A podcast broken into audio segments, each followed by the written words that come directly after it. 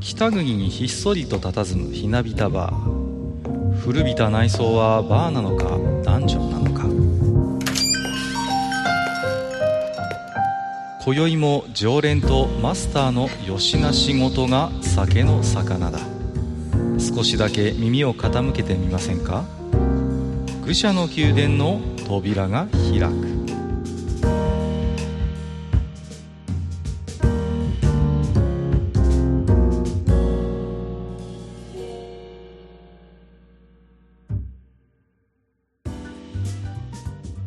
ややマスター、今日も来ましたよ。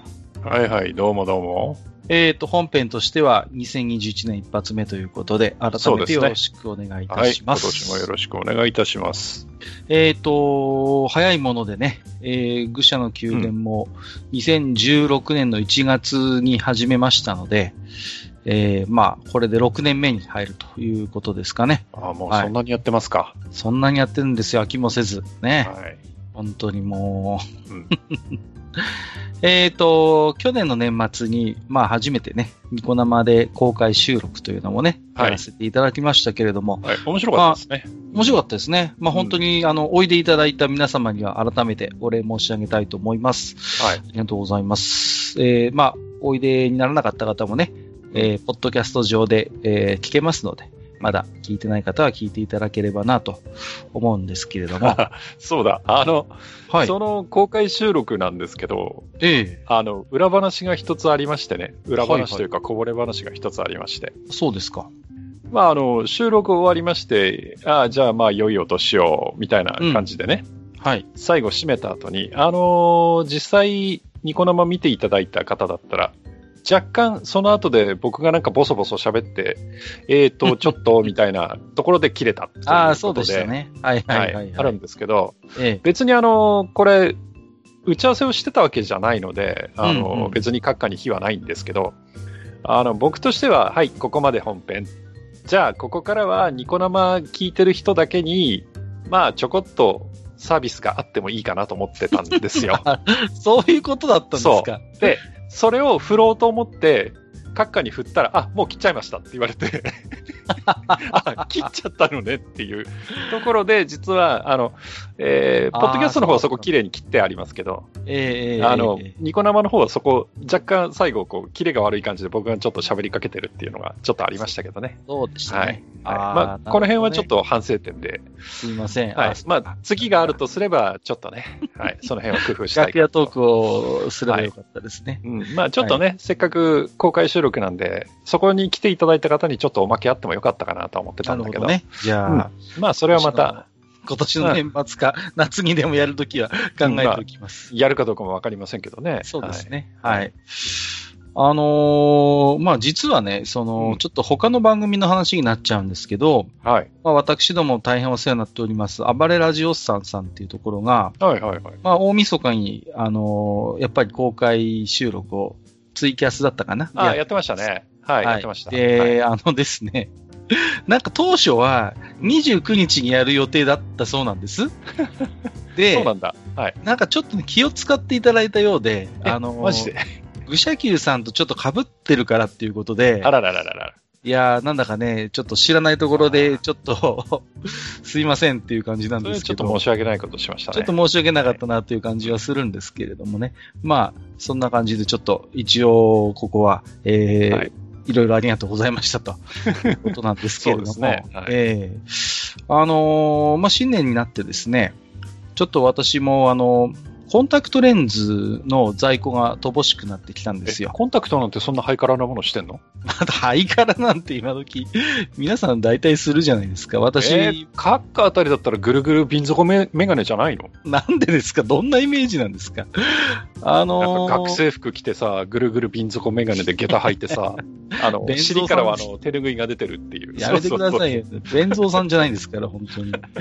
あのー、ですね。はい。ちょっと私、乱視が入っているもので、はあはあ、はい。まあ、乱視用のコンタクトレンズっていうのを、まあ、使うんですけど、はい。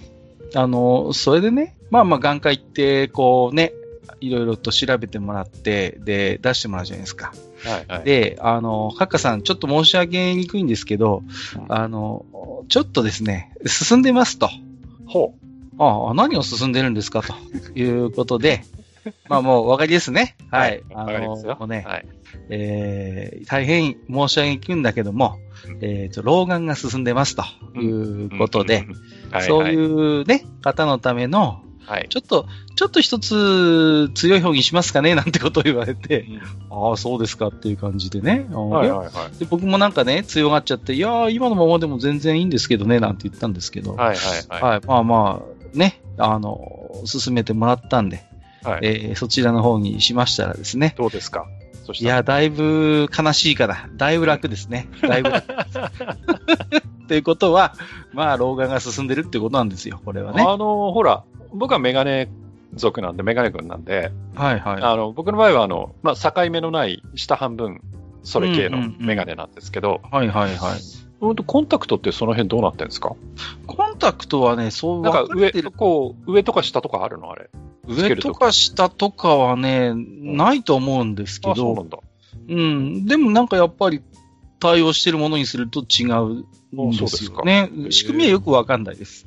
ただ、やっぱ乱視用で、かつちょっと老眼が進んだ人用みたいなのがあるようで。はいはい。それのせいか知らずかね、やっぱり、まあ、えー、確実に読む本の量が減ってるんですよ。おう。うん。で、20代の頃はね、年間大体鳴らすと100冊ぐらい読んでたと思うんですね。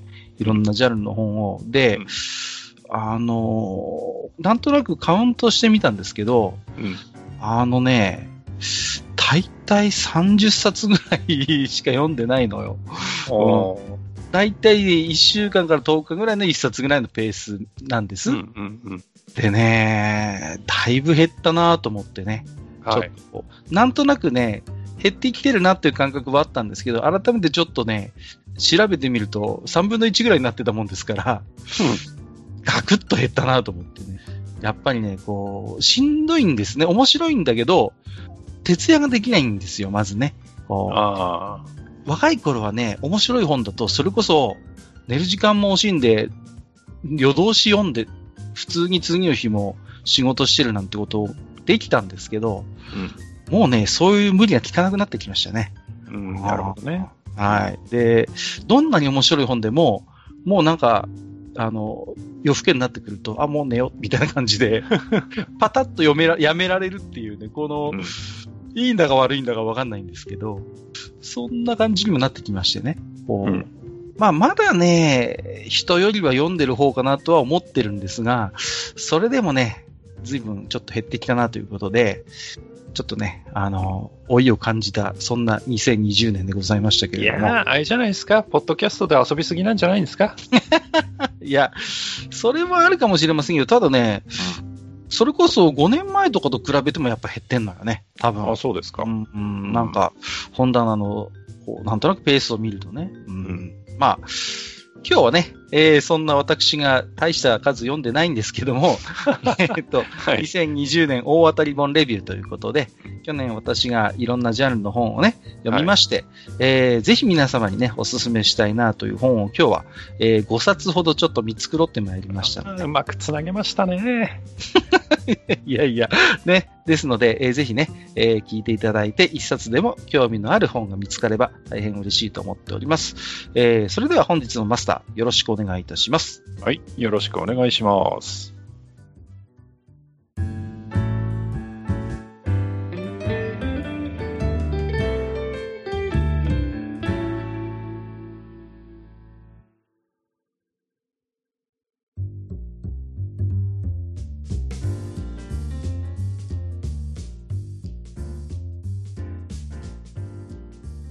はい、えー、それではね、えー、本日は、えっ、ー、と、閣下のね、えー、2020年、えー、大当たり本レビューということでお話をしていきたいと思います。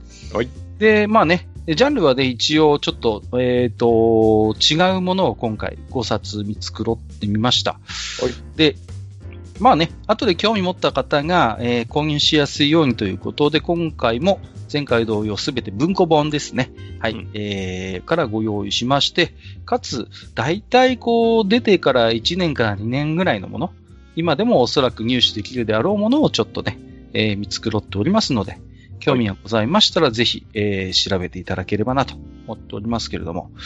じゃあ、早速行きましょうかね。えっ、ー、と、一冊目はですね、娯楽読み物部門ということで、えー、こちらはですね、えっ、ー、と、タイトルが、えー、講座のホームズ、芝浜の天行というね、えー、中高文庫から出てるね、えー、まあ、ミステリー小説と言っていいのかな？はい、ちょっと変わり種のミステリーものになるんですけれども、まあ、どういうものかと言いますと、えー、実際にいた人気の話家で、あの、林家彦六っていう方がいらっしゃるんですね。おっと。はい。はい。亡くなりになりましたけどもね。うん、はい。ご存知ですか？この方、なんとなく。あの、はい、モノマネの方でね。ああ、そうですね。はい。はい。で、この林家彦六がもし安楽インス探偵だったらというお話なんでございますよ。はい。うんで、これがなかなかね、人気の落語ミステリーということで、この今日紹介する芝浜の天気を含めまして、全部で期間は4巻あるということなんですね。はい。で、まあ、よくご存知ない方のいらっしゃると思います。林家彦六。あるいは、えー、八代目林家正蔵というね、えー、名前だった頃もあります。むしろそっちの方が長いんですけれども、うん、まあ、落語が好きな方であればね、もうおなじみの、えっ、ー、と、往年の名人かなとは思うんですが、まあ、なかなか馴染みがない方にご説明するときにはですね、これが一番わかりやすいかなと思うんですが、えー、商店でおなじみの三遊亭好楽さんと林家木久扇さんの師匠の方と。あ、好楽さんもそうなの？好楽さんもそうなんですよ。えー、はい。え、ということの方が分かりやすいかなと。好楽さんっていうと、仙台円楽さんに随分と泣かされてたっていうイメージがあるけど。そうですね。はいうん、あの、ずっとこの、あの、あれなんですよ。えっ、ー、と、彦六さんの元についてたということではないんですけれども、うんうん、はい。ええあの、好楽さんも一時この、えー、林家彦六さんの下についてたという時期もあるございますね。はい。はい、で、もうこの方はね、えー、まあ、ご存知の方はご存知。えっ、ー、と、稲荷町の師匠ということでね。はい。あのー、4軒長屋っていうね、長屋に、まあ、実際に住んでたという、本当に落語の登場人物のような方だったそうなんですけれどもね。うん。あの、よくね、菊尾さんがものまねするんですね、この人の。で、はい、バカ野郎っていう。お前がそんな料金だからとか言い始めたら、大体この人のモノマネしてると思っていただいて、あのー、そうですね。なんか血圧が高かったっていうことで、若干こう声が震えるということで、まあ、菊尾師匠がよくこの人のモノマネをするというね。はい。そんな方でございます。はい。で、実際のこの林家彦六師匠という方も大変な読書家であって、えー、教養も高かったと。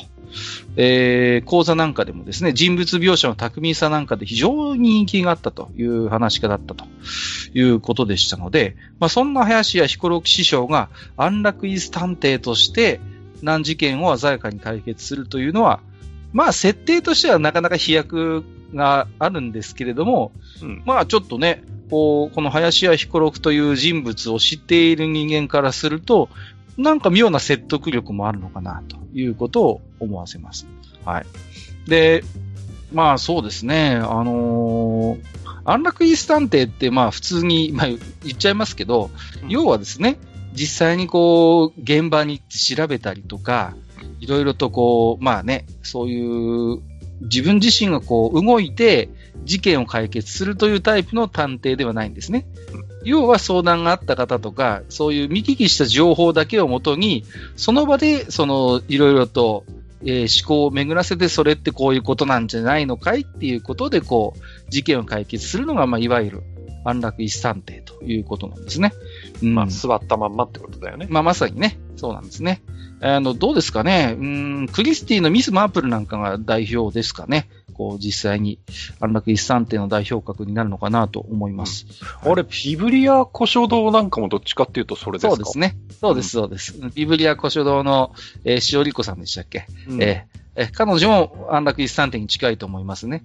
うん、うん。まあ、だからそういう実際にこう、あんまりこう、アクティブには動かないんだけれども、非常に頭が切れて洞察力もあって、まあ、察しがいいと言いますかね。うん。で、こう、事件を解決して、あ、そういうことだったんですか？っていうよね。まあ、えー、そういうタイプの探偵というのが、まあ、一つジャンルとしてありますよね。まあ、それに今回、林家彦六さんが実在の話家だった、この方がそうだったらという話なんですよ。うんうん、で、まあ事件はね、まあこれまたあの実際の落語の話にちょっと寄せたものになっておりまして、まあその実際に起きた事件と、まあ落語の両方をいっぺんに楽しめるといった、まあちょっとこう贅沢な内容にはなってるのかなと思います。だから単純にモチーフとしてその林家彦六師匠が探偵になったっていうことではなくて、やっぱりちょっとその事件に落語をちょっと絡めたりする。だからその、落語の実際の物語に非常に事件が似ているっていうことなんですまあそういうちょっとこう面白さもやっぱりある。だから、あの、今回もあの後半の話がそうなんですけど、ちょっと人情ものとしてほろりとさせてくれるようなお話というものもあって、まあなかなかこれも面白い。うん。ということはあれですか、その、はい、一貫で一つの話を解決するんじゃなく、あ、えっ、ー、と、これはまあ、オムニバスっぽい感じですか？そうですね。えー、この、えっ、ー、と、芝浜の天魚に関しましては、えっ、ー、と、1話と2話という2話構成になってます、ね。なるほど。はい、はい。で、まあ、それぞれ独立した事件にはなってはいるんですけれどもね。うん。うん、うん。で、まあ、そうですね。で、まあ、その、林家彦六がまさにまあ、活躍するお話ですので、舞台設定としてはだいたい昭和50年ぐらいなんでしょうかね。その頃の、こう、寄せの模様なんかも非常に臨場感たっぷりに描いてくれてるということなんですけれども、ただ、面白いのは、このお話の導入は現代日本だったりするんですよ。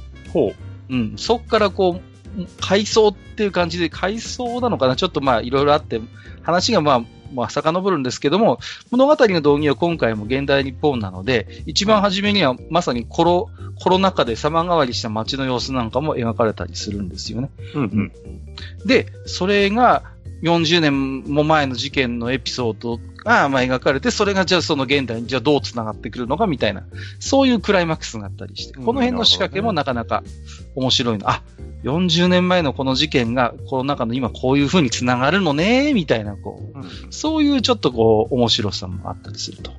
で、まあ、どうやらこのね、えー、作者の方はですね、えっ、ー、と、相川明さんという方なんですが、えっ、ー、と、教師の経歴も持っている方のようでして、まあ、あの、とかくなかなか現代ではね、馴染みにくいような落語独特の言い回しみたいなものも大変わかりやすく書いてくれているんですね。はい。で、まあ、ちなみにこのですね、林家彦六が探偵になるこの講座のホームズなんですけれども、えっ、ー、と、彦六さんのご遺族の方にもちゃんと許可をもらって、またあの、作者自身もですね、生前の、えー、林家彦六さんと講義を結んだといったような関わりもどうやらある方のようでございますね。うん。うん、まあ、で、そうですね。あとはまあ今回はそうなんですけど、物語の舞台というのがね、えっ、ー、と、神楽坂というところになってまして、はい。はい。うんうん、東京の。東京の神楽坂なんですね。昔あそこに実は寄せがあったそうで、えー、私もね、あんまり、もちろん、リアルでは知らないんですけれども、神楽坂っていうと、あれですよね、はい、赤城神社がある。ああ、そうです、そうです。そうですよね。はい。はい。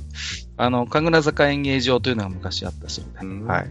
で私もですね、ここはあのね、隣が早稲田で、東西線で一本なので、はい。はい、一駅なんでね、いろいろと馴染みのある場所も、私の学生の自分も非常に馴染みのある全国寺とか、そういう神楽坂の馴染みの場所なんかがこう出てきたりするので、まあそういうところも個人的には楽しかったかなと思うんですね。はい。以前までは僕、東京行くと神楽坂は必ず行ってたんですよ。ああ、そうですか。あんなおしゃれな街に。はい、あらまあ、うん。ちょっと、あの、あの、お気に入りの、お気に入りのカフェがあったので、おお、そうですか。行ってたんですけど、ね、今、そのカフェがなくなってしまって。あらまあ。うん。行けなくなっちゃったんですよ。確かにでも、神楽坂ってちょっと一本入ると今でもね、こじゃれたお店があったりとか。そうですね。おしゃれなとこですね。おしゃれなところなんですね。すごいなんかこう、ちまちま、ちまちましたとこだけど。うん、んちょっと入り組んだようなね、一本入るとね、はい。こう、そういうちょっと敷居の高そうなお店があったりとかね、いろいろ面白いところではあるんですよね。まあ、僕はたまたまね、えー、ちょっと学校が近かったっていうこともありますし、あとはね、あのー、新庁舎っていう、まあ、大きな島社ですけど、あれが神楽坂の上の方にありましてね。はいはいはい、そうなんだ。そうなんですよ。新庁舎の本社がありましてね。はい。で、僕はあれなんですよね、その、大学のゼミでお世話になってた先生が、新潮社の役員の方だったので、うん、あの、気に入られてたもんですから、たまに新潮社に遊びに行ってですね、うん、その、気安くですね、その役員さんに会いに行って、コーヒーごちそうになるなんてこともありましてね。なるほど。そうそうそう。まあ、いろいろとね、神楽坂はそんな思い出もある場所だったんで、うん、えー、そういう場所がね、モデルになってるっていうところもあってね、非常にこう、個人的にも、はい。あの、馴染みのあるところが舞台になったかなと思います。うん、はい。で、ぜひね、あのー、落語ファンの方であればね、普段ミステリー読まない方でもね、あのー、おすすめしたいなというふうに思います。で、まあ、落語の話になぞられた事件が、まあ、事件といってもそんな殺人ってことはあんまりないんですけども、まあ、そういう、ちょっとね、はい、あの、いろいろと、落語の、えー、実際のあらすじに寄せたような事件がやっぱり起こったりしますし、うん、まあ、落語あんまりね、ご存じない方であってもきちんとこの本の中で、えー、こういう作品があってっていうこともちゃんと教えてくれるので、まあ、そんなにあの、落語が明るくない方でも僕は楽しんで読めるんじゃないのかなというふうに思いますね。はい、はい。ということで、えー、一冊目にお勧めしたいのが、えー、芝浜の天魚というはい。はい、えー、こちらは中古文庫から880円で出ております。ぜひ、はい、えー、えー、興味のお持ちになった方は見ていただきたいなと思っております。はい。はい。えー、続きましては、あライトノベル部門ということで、はい。えー、ガガラッと変わりますけども、えっ、ー、と、はい。ん？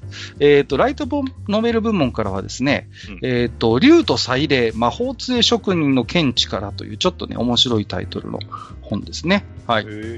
えっ、ー、と、これはどこだ？えー、GA 文庫から出てるんですね。はい。はい、えー、の、つくし一名さんという方が書かれてますけれどもね。はい。まあね、あのー、割とこうよくある感じのパッと見ファンタジーもののですね、うん、えー、ライトノベルのように見えるんですけれども、はい、まあ、この作品がちょっと変わってるなと思うのは、うん、えっ、ー、と、ファンタジーものではありながらバトルが起きないと。で、えー、それどころか恋愛模様もあんまりないというね、はい、非常にこう淡々と進むような、えー、お話なんですけれども、うん、えーまあ、そういうバトルも恋も起きない移植作と考えていただいて、はい。で、シリーズはですね、えー、現時点で、えー、3冊出ておりまして、うん、まあ、もうすでにですから、えっ、ー、と、現時点で3冊出てる、年に3冊も出てると。2020年から始まりましたので、はい、ね、まあ、ライトノベルならではのハイペースではあるんですけれども、うん、まあ、これも一つ人気の表れなのかなと思うんですね。はい。うんうんで、まあ、主人公の、えっ、ー、と、まあ、えっ、ー、と、イクスというですね、えー、方が、まあ、職人見習いということで、あのー、何の職人かっていうと、えっ、ー、と、魔法杖というね、はい。で、うん、この魔法杖職人であるイクスが、まあ、師匠からの遺言によりましてですね、優位という少女の杖を、まあ、修理をすることになりますということなんですね。で、ところがこの、伝説の職人だった師匠の作った、まあ、優位の杖というのが特別性でして、はい、えー、半人前のもういくつからしてみるとですね、見たこともないような材料で作られているということで、はい。で、えっ、ー、とですね、まあいろいろと苦労しながら、その杖の素材を調べたりするんですけども、どうもこれをですね、えっ、ー、と、修理するには、その竜の心臓が必要なんだということがわかると。ところがですね、この世界では、どうも竜というのはもう1000年以上前に絶滅しているというのが定説なんですね。うん、はい。ということで、今でもこの竜の心臓が手に入るのかどうかということで、そんな竜探しの、えー、旅といったようなことになるわけですね。はい。なるほど。で、まあ、この一分の杖を一つきっかけにしてですね、はい。その、魔法杖が果たして、えー、直せるのかどうかといったようなですね、はい。うんうんうん。まあ、そういう、まあ、大まかなストーリーとしてそういうことになるんですけれども、うん。まあ、なんでしょうね、その、魔法の杖っていうものは、まあ、ファンタジーの世界で言えば、まあ、割と当たり前のように出てきますし、うん、まあね、魔法使いのキャラクターだと、ちょっとこう、ライトノベル特にそうですけど、ちょっと独創的な、まあ、杖を握っているのが割と当たり前なんですけども、じゃあそんな杖がどういう風にできているのかみたいな、そういうちょっとこういうところにこう、まあ着目しているところが、えー、面白いのかなと思うんですね。うんうん。で、まあそうですね。だからそういう探索をするんですけれども、じゃあその探索の中で、じゃあいろんな戦いがあるのかとか、そういうことが あるかと思いきやですね、ほとんどないというですね。非常に物語としてはまあ淡々と進んでいくんですね。で、非常にね、ストーリー自体は地味なんですけれども、うん。ただですね、まあ、これは多分作者の生き量だと思うんですけども、そういうこう、キャラクターのやりとりとか、まあ、いろいろと図書館とかで調べ物をしたりするような本当に地味なシーンが続くんですが、それがなんかこうね、あの、面白いんですよね。こう。うん。だから、こう、大仕掛けみたいなものがあったりっていうことではないんですけれども、その一本の魔法の杖の秘密をコツコツコツコツこう調べていくと。で、そういう中でいろんな、こうね、キャラクターの協力を得ながらということだったんですけれどもね。はい。まあまあ、そういうところも含めてなかなかね、はい。あの、上手に書けてるんじゃないのかなと思うんですね。うん。これ、このカバーになってる女の子がその、何ですか、はい、杖を持ち込んだユイっていう女の子ってことなんですかね？はい、ユイですね。これは杖を修理を依頼してきたユイという女の子になります。うん、はい。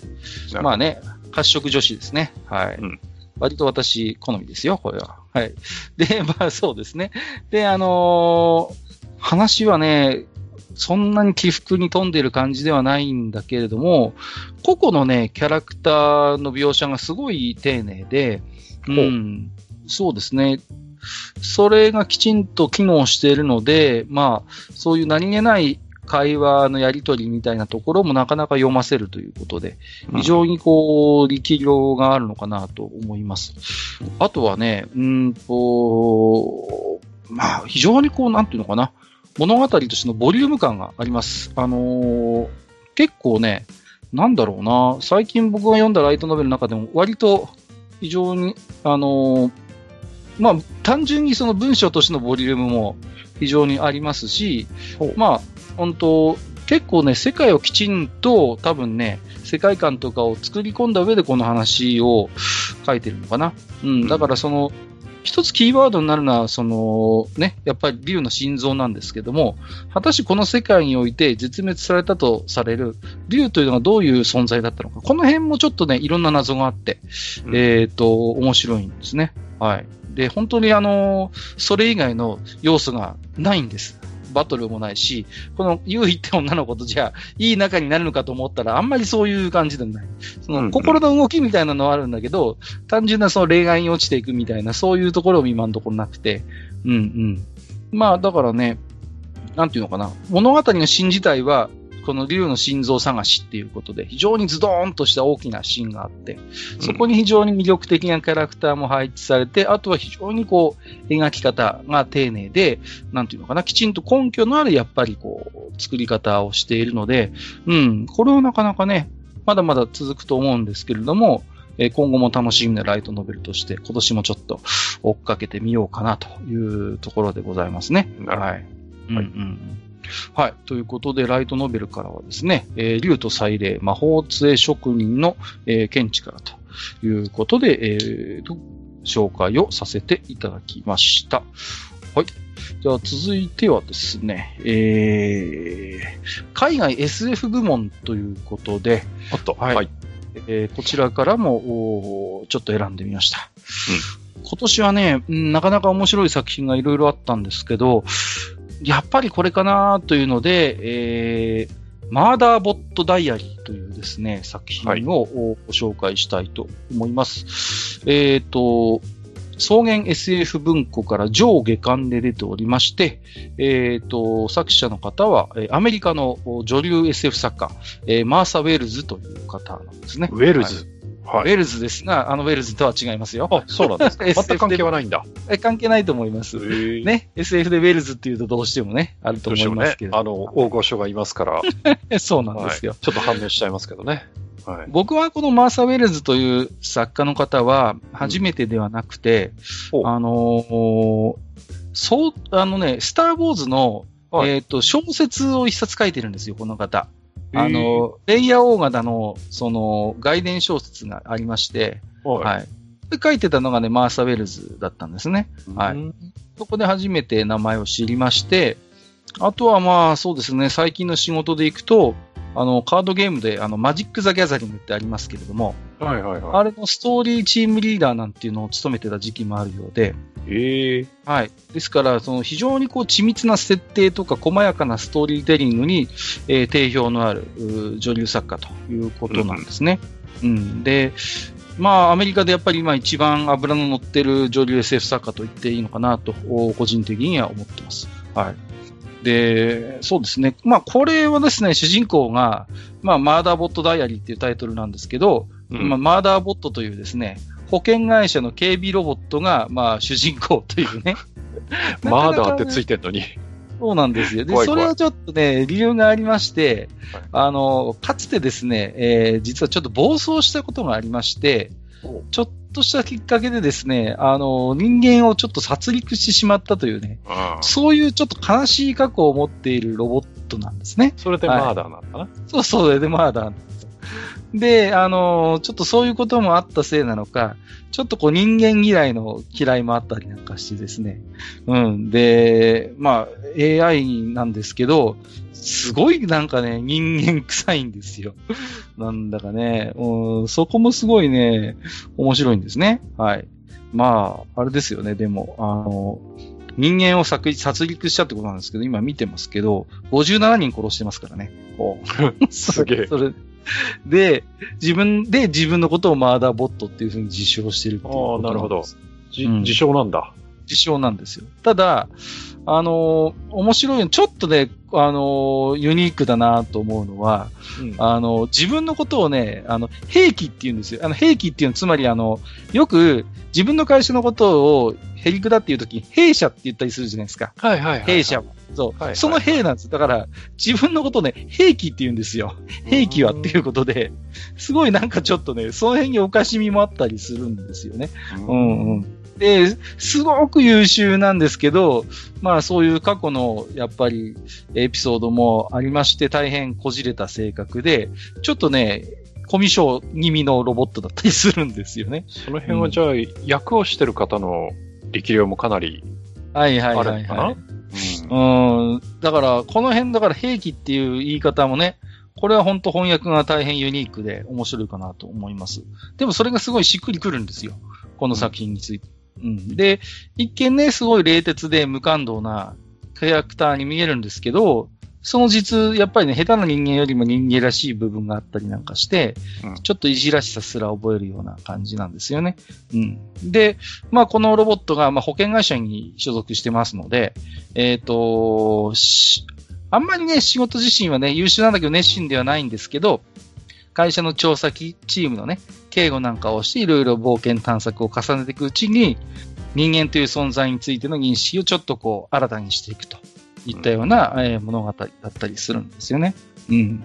まあね、ちょっとね、57人も人間殺しているロボットの主人公というと、えとか思うんですけど、まあ、非常にこうね、描き方がこう、いい意味で軽いというか、うん。でね、あの めちゃくちゃ笑えます、この作品は。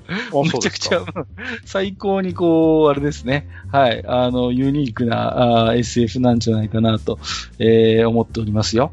うん。で、ロボットのくせにね、あの、連ドラが好きでね、連続ドラマが大好きで。で、自分の中で脳内再生できるんですね。はい。で、ちょっと時間があればね、連ドラを脳内再生してハマってるっていう、変な趣味を持ってたりするね。まあ、なんといってもこの、はい、マーダーボットが非常に魅力的です。この人型警備ユニット。はい。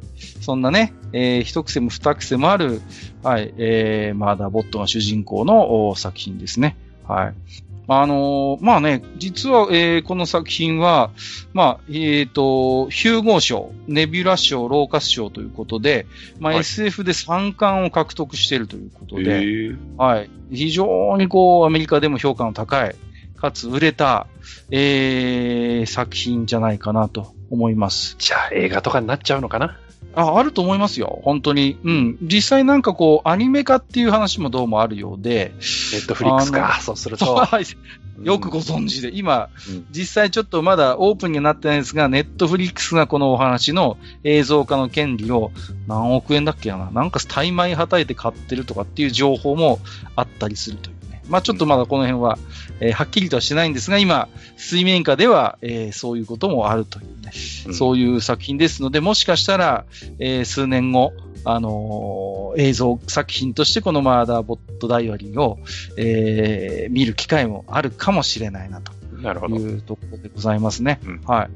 あのー、ね、なんていうのかな、多分、ジャンルとしてはね、SF コメディに入ってくるのかなとは思うんですけれども、うん、このね、ウェルズ自身は結構、あの、もともと本格も書ける人だし、その、娯楽も書ける人なんで、やっぱ力量、力量なんでしょうね。こう、コメディでお茶を濁しているという感じではなくて、きっちり SF してんだけども、その、薬とさせられるというか、うん、うん、そういうなんかこう、かちりした僕は印象を持ちますね。うん。だからね、そういう部分も含めて、ぜひね、楽しんでいただければなと思っております。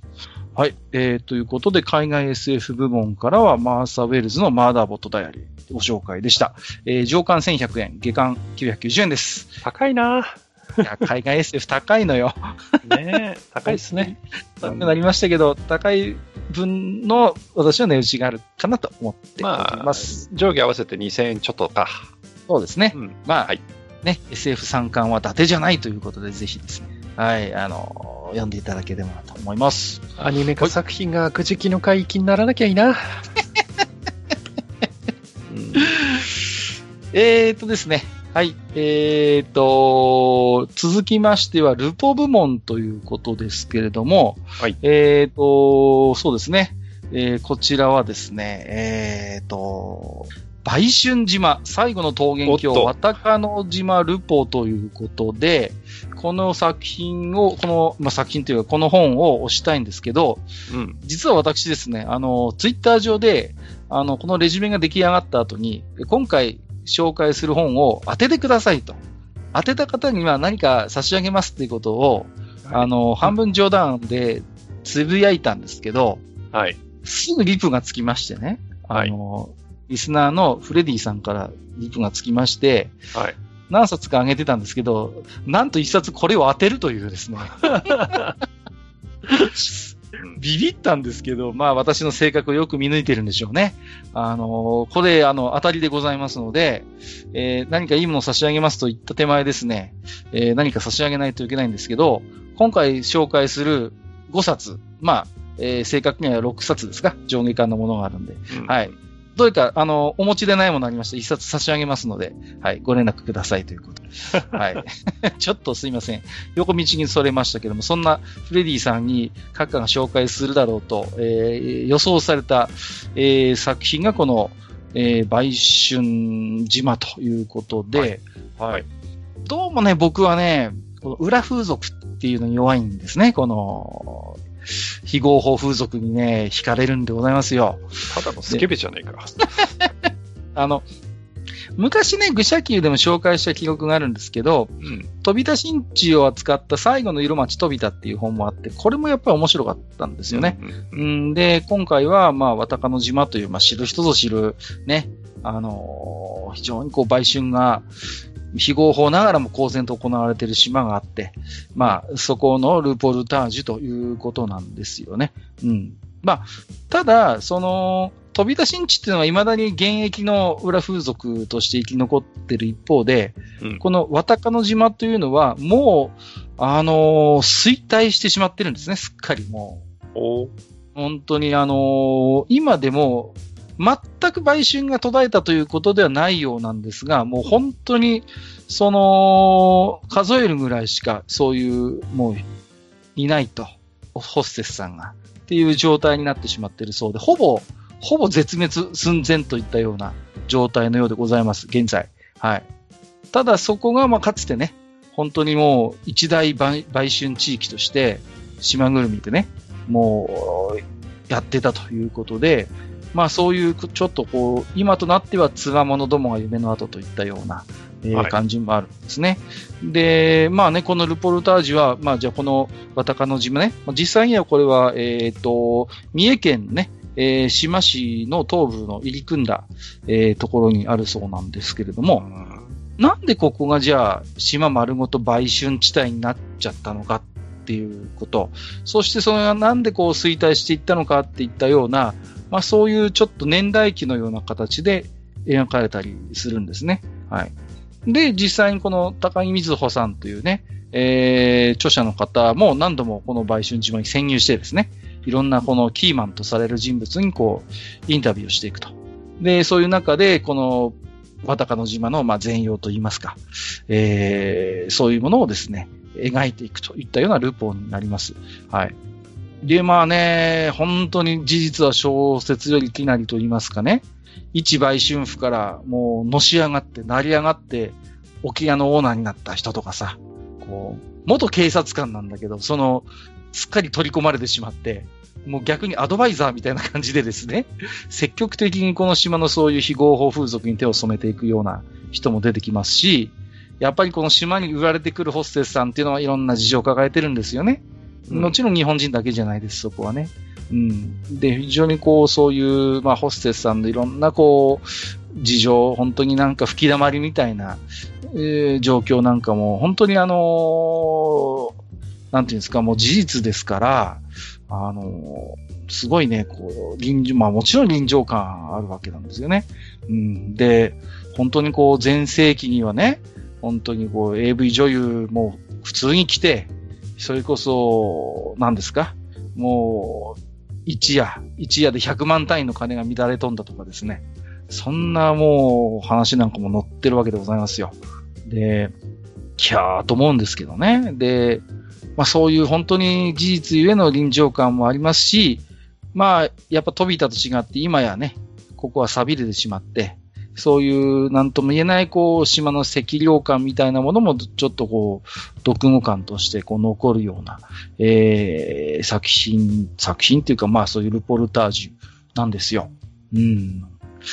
マスターは聞いたことあります？この、こういう島があるって話はなんかこう。いや、全然ないっすよ。今、あの、ちょっと調べて、ウィキペディア見てますけど。はい、はい、すごいでしょ？そういろいろ書いてますね。はい。そうそうそう。うん、渡鹿の島っていうのは結構、まあ、知る人ぞ知るそういう島ぐるみで、はい。あのー、まさにね、売春が行われてきて。沖屋が13件もあったって書いてますね。そうそうそう。前世紀にはね、はい、そういうことなんですよ。うん、で、もうね、そういう非合法風俗ですね。まあ、本当にこう大々的に変な話。で、だって、売春ツアーっていうことで、あの、ここにですね、この島めがけて、それこそ昭和の話ですよ。農協の一団がやってきたり、うん、ね、そう、消防団の一団がやってきたりして、女を買って、こう、一夜を共にして帰るみたいなことが当たり前のように繰り返されてきた場所ということで、はい。いや、知らない人から知るとね、やっぱりこう、びっくりしますよね。日本にそんな場所があったの。しかも、割と最近までそういうことが普通に行われてたっていうことですから、いやーね。だからまあ、なんていうの、そういう日本にもこういう本当に場所があるんだっていうことをね、知らない人がすればやっぱりショッキングな、えー、話かもしれないし、私みたいになんとなくね、知っていた人間からしてみても、あ、じゃあなんでここがそういう場所になったのか。もちろんね、何人かキーマンがいるわけですよ。そういうね、で、やっぱり警察にパイプ持ってたりとか、そういう、ここが非合法売春地帯としてやっぱりこう、栄えていく上でのそういうキーパーソンが何人かいて、そういう人がどういう来歴でね、その後どうなっていったかみたいな話も、こう、しつこいぐらい取材して描いてます。で、もともとこの本は、えっ、ー、と、単行本で出てたんですけれども、おそらく去年だったかな？はい、えー、文庫化になりまして、この、ね、文庫になった時に文庫版後書きみたいなのがついたんですけど、これがすごいのよ。その、追加取材してるんですね、この方が。文庫になるにあたって。要は単行本からね、2、3年ブランクがあるわけですよ、この文庫になるまでに。うんうんうん、その間にこのね、ねうん、高木瑞穂さんがね、追加取材してるんですよ。で、本編では明かされなかったあんな人やこんな人のその後みたいなことが書かれてあって、その辺の謎も明らかになるということで、うんうん、だから単行本で読んだことある方もぜひね、もう一回文庫で読んでもらいたいなというふうに思います。はい。うん、まあ、ね、そういうちょっとね、まさに最後の桃源郷、渡鹿の島ルポということでね。はい。はい、えー、ちらちらとちょっとね、写真なんかも最初の方に入って、なかなかリアルですよ。その辺もね、含めて。うん、うん、で、なんていうんですか、ちょっと、そんなにね、いっぱい図板が載ってるわけじゃないんですけど、やっぱり生々しい写真なんかも入ってたりして、はーっていうふうにちょっとこう私は、はい、終始うなりながらね、読みましたけれどもね、はい。はい。まあそんなね、えー、私のそんなドスケベ根性をね、フレディさんには見抜かれましたけれども、えー、ルポルタージュ部門からは、えー、売春島、最後の桃源郷は高野島ルポということで、えー、サイズ社文庫ですね、から出ております。著者の方は、えー、ライターの高木瑞穂さん。えー、あ、男性の方ですよ。瑞穂って書いてますけどね。えー、で、えっ、ー、と、750円ということでございますね。はい。では、えっ、ー、と、最後はね、えっ、ー、と、学術書部門ということになるんですけれども、はい、えー、一転してちょっとお堅い本にはなってしまうんですけれども、えー、シンボルの哲学、理性祭礼芸術のシンボル詩論というですね、これは、えっ、ー、と、スザンヌ・キャスリーナ・ランガーというね、えー、方が、えー、書かれた本ですね。うん、これがね、えっ、ー、と、岩波文庫から出てるんですけども、はい。あのー、何ですかね。この本はね、僕はね、個人的には、前から読みたくて読みたくて仕方がなかった本なんですよ。これが。うーん。でね、まあ、ようやくね、去年、2020年に読みやすい新訳で文庫本になったんですね。もう私すぐ買いました、これは。うん。で、まあ、人間っていうのはね、こう、いろんなことを、まあ、あらゆることをシンボルに変えて、それをこうね、物事を捉えたり解釈したり考えたりする生き物だとされてますけども、なんでこんなことをするんだろうということで、まあそれをいろんなね、まさに言語や祭礼、神話音楽といったような具体的な例を用いながら多角的に検討していくということですね。はい。で、この本自体はね、もう古典と言ってもいいと思います。相当古い本なんです。うん、えっ、ー、と、1942年に出た本ですので、もう何年ですか ?80 年ぐらい前になるんですか？この本自体はね。うん。ただね、あの、非常に役も、あの、こういう学術本にありがちな、何言ってんだかわかんないような、難解なものではなくて、非常にこう、簡明な役になってますし、はい。決して難解な本ではないかなとは思います。で、その、いわゆるまあ、記号論って言われる、まあ、考え方がありますけれども、この、えっ、ー、と、シンボルの哲学という本は、まあ、この記号論のね、礎をなすという評価が一般的でして、だからまあ、このね、記号論の礎の名著に一度触れていただくと、多少なりともね、漫画やアニメを見る目というのも変わってくるのかなというふうに思うんですね。はい。で、非常にね、あの、長い本です めちゃくちゃ長いんですけど、まあ、全部をね、紹介するのってなかなか大変なんですけど、あの、特にちょっとね、えー、興味深かったのは、あの、8章から9章ぐらいにかけてですね、音楽論を展開していくんですね。はい。で、その、なんていうのかな、音楽が、その、芸術足り得るのはなぜかみたいな話とかをするんですね、その中でね。うん。で、いろんなまあ解釈があるんだけれども、過去のそういう、まあね、哲学者の音楽の捉え方なんかもこう踏まえつつ、その、なんていうかな、えっ、ー、と、その構造ですね。実際のその音楽の持っている構造みたいなものに着目をして、あの、なんていうかな、まあ古い本ではあるんだけども非常に新鮮で、あの、目から鱗が落ちるような、今読んでもね、そういう、まあ、あ論理展開がしていくということなんですね。うん。まあ、もっとわかりやすく言うならば、こう、何ですか？例えば古代ギリシャの壺があって、まあ、これは芸術作品であると、まあ、評価すると。方や、日常使いするような皿とか壺みたいなものもあるわけ。この二つを分かつものは何なのか。芸術とされるものと、芸術品とはされないものがある。だけど、い、なんていうかな、一つの尺度から見ると、ね、より機能的には高くて、まあ、見た目的にもより美しいと思える日用品があって、これが芸術品ではない。かたやこのギリシアの昔の壺が非常にこう芸術品である。じゃあこれを分かつものは何か？みたいなことをずっとずっとこう考えていく。でいろんな実例を出しながらそういうのを分析していくといったようなことが、えっ、ー、と、描かれたりをしていきます。はい。で、印象的だったのはそのさっきのね、8章9章で音楽について語るんですけれども、この音楽というのが、まあ、その人間の文化の歴史的なそういう流れの中で、まあ、比較的後発で生まれてきたジャンルなんだよっていうことを、まあ、えー、まあ一つ言ってるわけなんですね。ただ、それゆえに、そのシンボルの世界としてそれを見たときに、まあ、より音楽というのは、まあ、より洗練されたというか、そういうピュアな形で一つ、え、ー、と、生まれてきているものではないかということで、まあ、その、だからその音楽というものの構造を見ていくことによって、じゃあそこにあるその芸術性とか美とは何なのかみたいな。うん。その音楽の中で描かれるシンボリックなものっていうのは何なんだろうみたいな。まあ、そういった部分についても非常に論理な展開をしていくと。うん。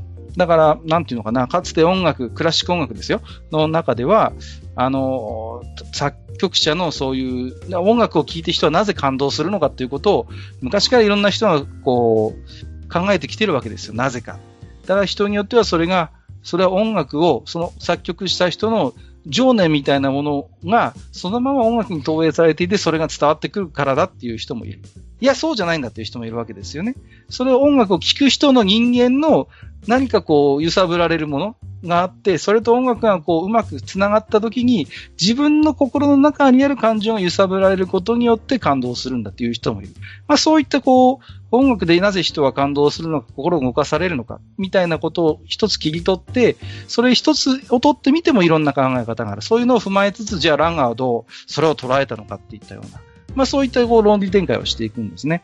うん。で、なんていうのかな、本当に、うん、まあね、やっぱり学術書の類ですので、あの、非常になまあ、わかりやすい本ではないんだけれども、なんていうのかな、僕なんかどういう、なんでこの本を買って読んでいるかっていうと、こう、辞書的な使い方ができるんですね。こう、例えば、そういう何か、これはどういうことなんだろう、その、シンボリックな部分においてね。まあ、例えばあるいは芸術とか美についてもそうです。という時に、作品的にこの本を開くと、なんとなくその、過去にどういう人がどういう、こう、その仮説を立ててきたのかみたいなことを、ちょっとこうね、体系立てて教えてくれるような本なんですよ。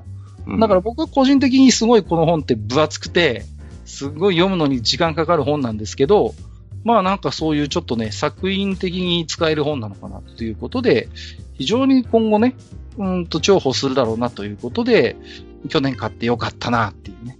まあ、なかなかね、こういう本を紹介するのって骨が折れるんですけれども、なかなかわかりづらくて申し訳ないんですが、まあ読んでいただければ、僕の言わんとすることはなんとなく分かっていただけるのかなというところですね。はい。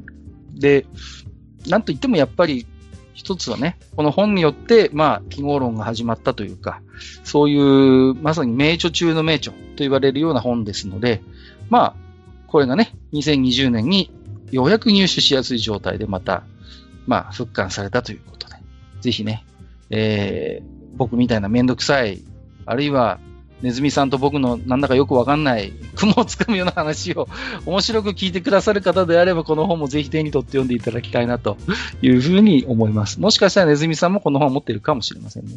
はい。そういう本でございます。はい。えー、ということで、学術書部門からは、岩波文庫のシンボルの哲学、理性祭礼芸術のシンボル、シロンというね、えー、スザンヌ・キャスリーナ・ランガーの、えー、作品をご、作品、本をご紹介させていただきました。お値段、堂々の文庫本ですが、1584円ということでね。うん。はい。高い。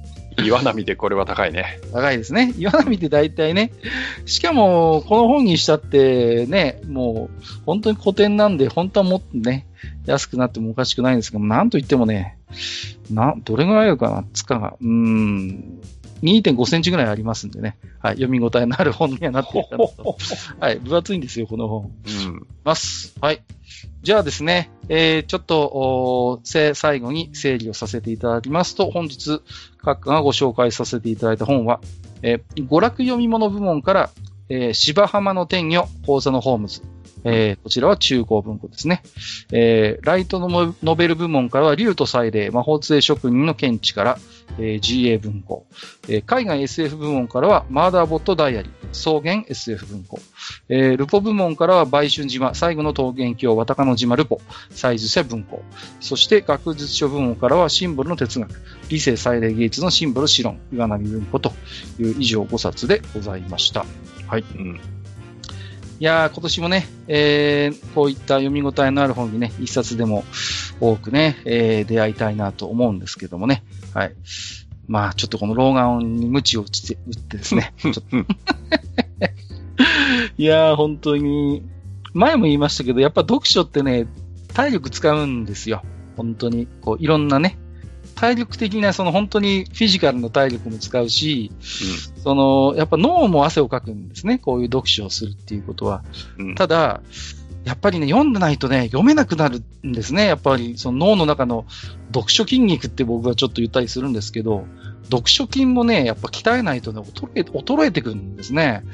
だからやっぱ定期的にちょっと今年もね、あまりジャンルにこだわらず、自分が興味の赴くままに読んでいきたいなと思っておりますので、えー、まあね、また2022年、もしね、まだこの愚者の宮殿がありましたら、2021年のおすすめ本、大当たり本レビューまたやりたいなと思っておりますけれども、うん、最後にね、どうですか、マスター、今日5冊紹介しましたけども、ちょっと興味持たれた本があれば、1冊でもそうですね。話聞いてると、ランガーの本は面白そうではあるけれども、はい。ただな、これ読んでな、閣下とかネズさんみたいになりたくねえなっていう気持ちもちょっとあったりするんでね。うん。あそうですか。はい。まあ、とりあえずちょっと本屋さんに行って探してみようかなと思いますけど。ねうん、はい。ぜひね、手に取ってパラパラと見ていただくだけでも、うん、はい。えー、いいかなと思います。そこで合う合わないってやっぱあるからね。そうそうそう。やっぱりね、うん、どこまで行っても個人的なあくまで私のおすすめですので、うん、ね、実際に読んだけどつまんなかったってことも よくあるでしょうし。はい。そうですね。なんか、キングキラー。どうなっちゃってんのかな、あれは。ね、はい。ね。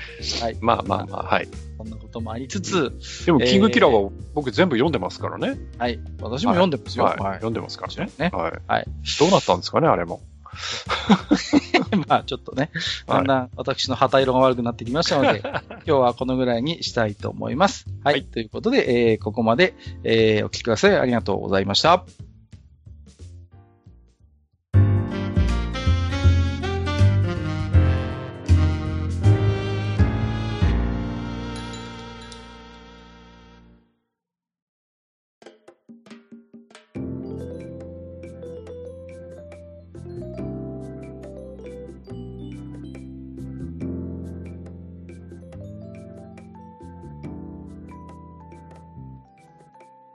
はい、えー、それではね、本日も、お当愚者の宮殿宛てに置き手紙ね、たくさんいただいております。ありがとうございます。うんはい、では早速 Gmail の方からね、順番にご紹介をしていきたいと思いますので、では1通目はマスターの方からご紹介いただけますでしょうか。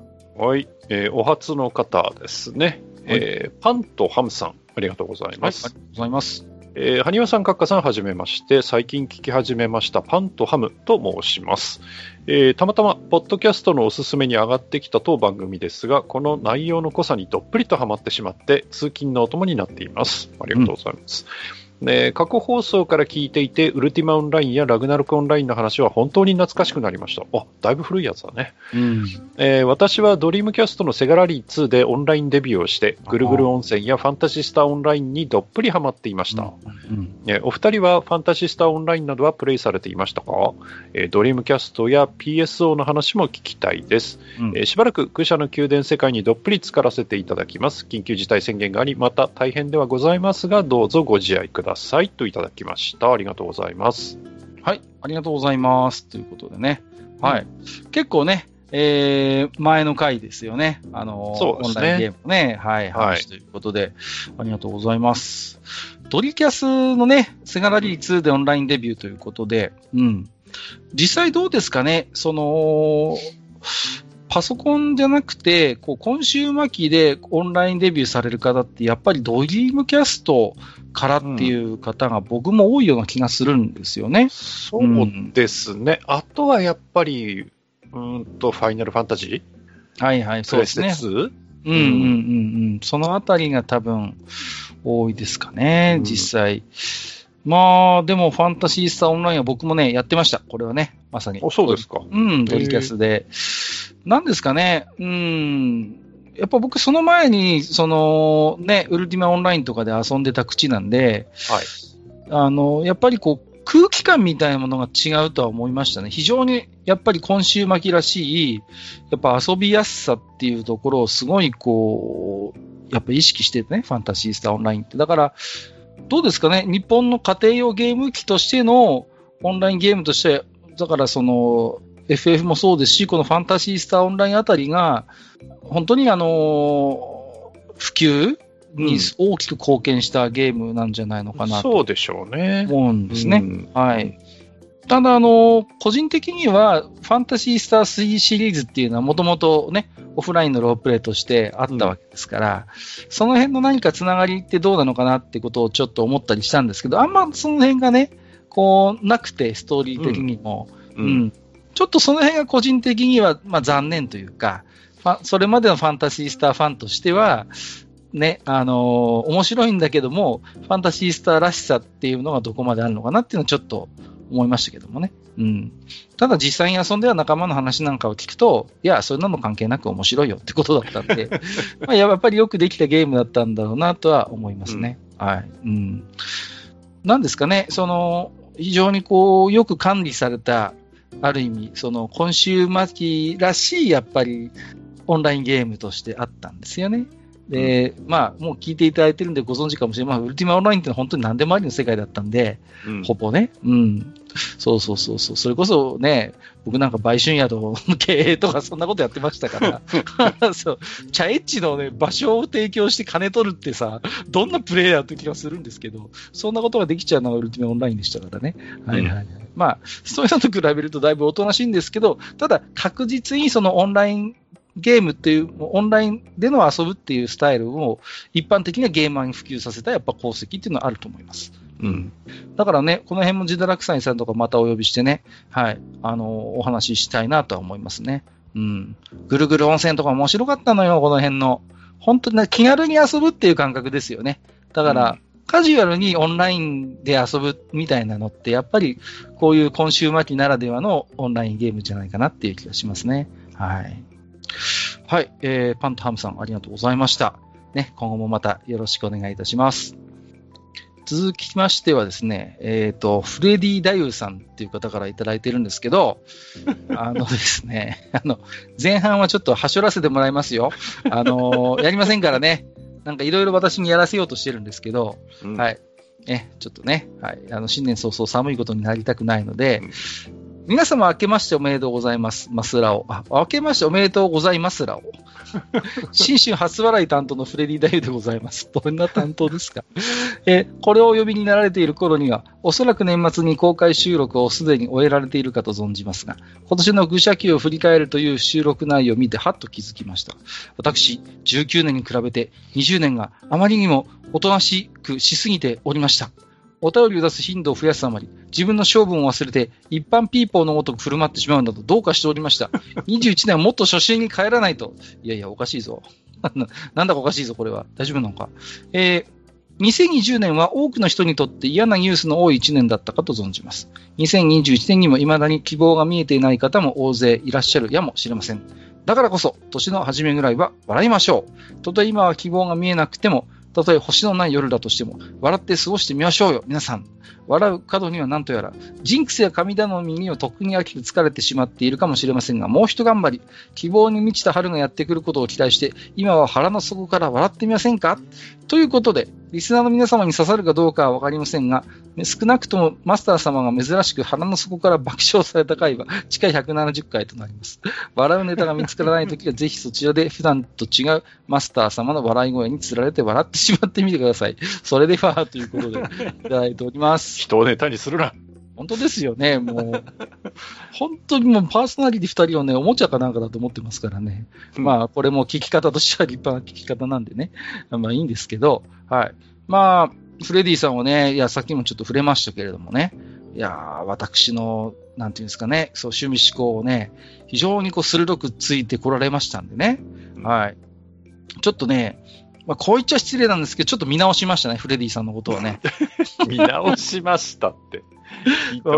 いやいやいや、向こうもこれぐらいのテンションで来てるんですからいいんですよ、私もこれぐらいのテンションで。いや、なかなかでもね、やっぱりね、うん、あのー、なんていうんですか、フレディさんのそういう尖った置き手紙っていうのもね、あの、うん、私個人的にやっぱ楽しみにしてるところもあるんでね。いや、面白いですよ。うん。うん、まあ、なんとか今年もね、一つお手柔らかにお願いしますというところではありますけれどもね。うん。まあね、あのー、ね、いろいろと、おまあ、なかなか大変な年ではありましたけれどもね、その、ななんていうんですかね、まあ、あんまりね、そんな、こう、大げさなことは考えてないんですけどもね、まあ、こういうポッドキャストをやってる以上はね、何か皆様のひとときでもね、こう、癒しというとちょっとね、あのー、ちょっと過ぎるかなと思いますので、まあ、ちょっとした暇つぶし、お耳慰みぐらいでね、なんかこう、愚者の宮殿と付き合っていただければ、まあ、ありがたいのかなというところでございますけれどもね。うん、はい。あのー、ただね、本当にリスナーさんあってのね、本当に番組でして、先日もね、あの、早々のフリーレンという漫画のについてね、あの、お話しマスターとさせてもらいましたね。ねはい、早速ツイッターで買いましたみたいなね。そうそうそう。いやーね、本当に、まあ、そろそろ、小学館さん分かってますよねっていうことでね。ね よろしくお願いしますっていうことで。はい。はいはい、ね。まあね、本当フレディさんも今年も一つよろしくお願いしますということで、ありがとうございました。では、次お願いいたします。はい。じゃあ、お次行きましょうかね。えーと、こちらは、でっかいのもみたいの三世さんですね。うん、はい、ありがとうございます。えー、題名がね、えー、過去回発掘リポートっていうことでいただいてますね。はい。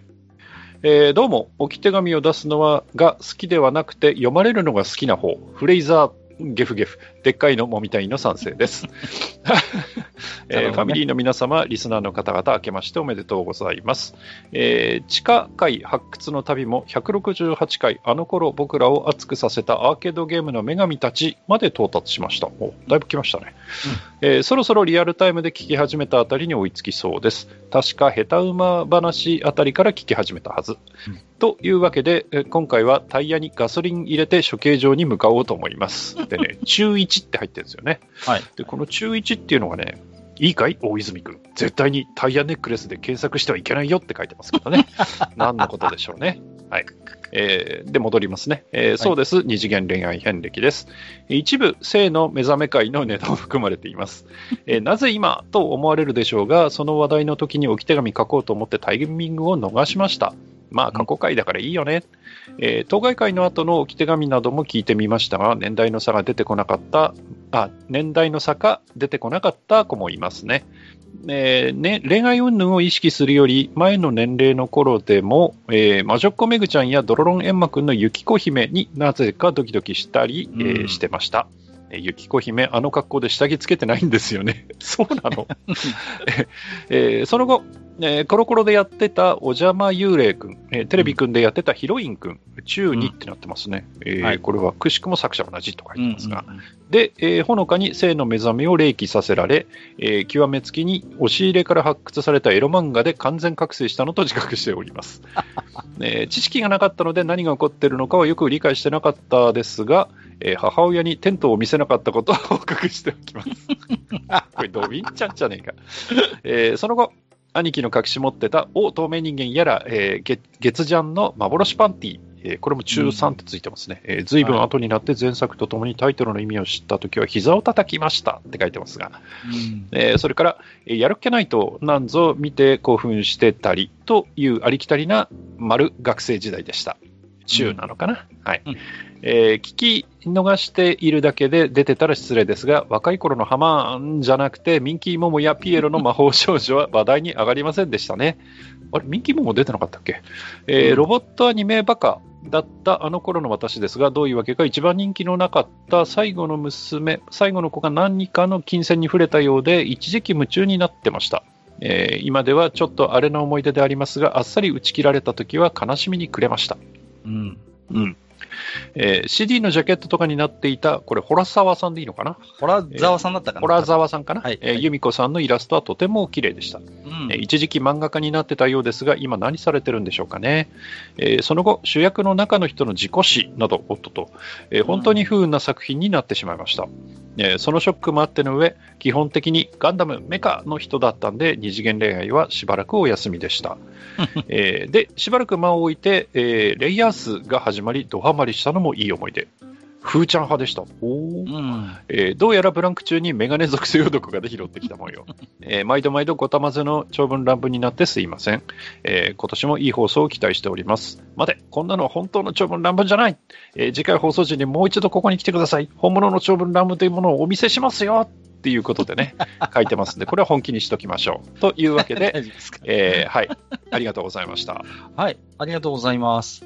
ミンキーモモとかメグちゃんの話は、もしかしたら魔法少女会でちょっとしたかなっていう感じですかね。うん、そうですね。はい、次元恋愛遍歴じゃなくて、そっちの方でちょっと触れてた気もしますけれどもね。うん、はい。そうですね。うん。まあ、メグちゃんなんかはね、あのー、あれですけどね、あの、前滝さんの話、前滝さんじゃないや、あの、話もちょっとした時もありましたけどね、ネズミさん呼んでね。はい。音楽の方でね。そうですね。うん、はい。えっ、ー、と、そうですね、うんと、どこから行こうかな。ドロロンゲンマくんね。は、あれも本当、はいはいはい、まあね、当たり前っちゃ当たり前ですけど、エロいのよね、ドロロンエンマくんもさ、なかなか。エロベロバーですからね。うん、なんたってね、そうそうそう。だから、なんでしょうね、あの、こう、長井先生独特のエロさが ありますよね、こう。そうね。うん、そうそうそうそう。うん。だから、長井豪って、なんかこう、いろんなテンプレのセクシーみたいなの結構、初期の頃から植え付けてる、こう、人かなっていう感じもしますよね。決して一つのジャンルじゃないのよね。なんかこう、ね。なんかそういうところは感じますよね、なんかね。うんうんうん、だって、ああいうこう、なんていうの？こう、雪お、雪女キャラでちょっとエロいっていう、もうずっとなんかこういろんな作品で続いていくじゃないですか。この系譜。ヌーベイだってそうヌーベイだってそうでしょ、ね、そうそうそう、うん、なんかあるでしょ？こう、あの、あの、あの系譜が。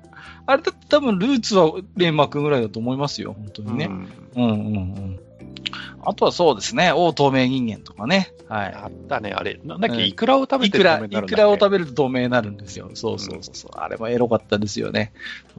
だからね、なんかああいうちょっとこう、ハプニングエッジ系みたいなのが結構まあ普通にありましたしね。うん、まあ今じゃ信じがたいですけど、あの頃は普通にね、もうおっぱいもポロリしてましたからね。うん。うん、ねえ、だって、あれですよね、こう、普通にヤッターマンとかでもね、普通に見えてましたからね、こう。ああ、見えてたね。ね、普通に、まあ、あれがセクシセクシーかと言われれば、ですけど、うん、毎回こう爆発した後はちゃんとこう、お約束でおっぱいを見せてくれるみたいなね。そうそうそうまあ、そんな時代ですからね。うん。まあ、あとはそうですね、ミンキーモモとか、ピエロ系の魔法少女もね。うんうん。僕もね、でも、あれかな、魔法少女は不思議とあんまりこう、個人的にはですよ。あんまりこう、二次元恋愛のこう対象に、個人的にあんまり入ることも少なかったかなっていう感じですね。うん、なんでしょうね。なんか、魔法少女は魔法少女として何か別の何か萌えに僕の中では入ってましたね。こう、そういう、うん、感じだった気がしますね。まあ、あとね、しばらく間を置いてレイヤースということでね、この辺はね、やっぱりレイヤースで戻ってきた人って多かったと思いますよ。うん。あれはね。あの頃のね、仲良しはすごかったんですよ。仲良しがね、もう仲良しが本当にすごかったんですよね。だってね、レイヤースでしょ、セーラームーンでしょ、セイントテールでしょ？そうそうそう。あずきちゃんでしょ？まあ、あずきちゃんは長いけど。いやいやいや。すごかったんですよ、あの頃のね、仲良し。うん、そうそうそう、仲良し全盛期ですね、ある意味。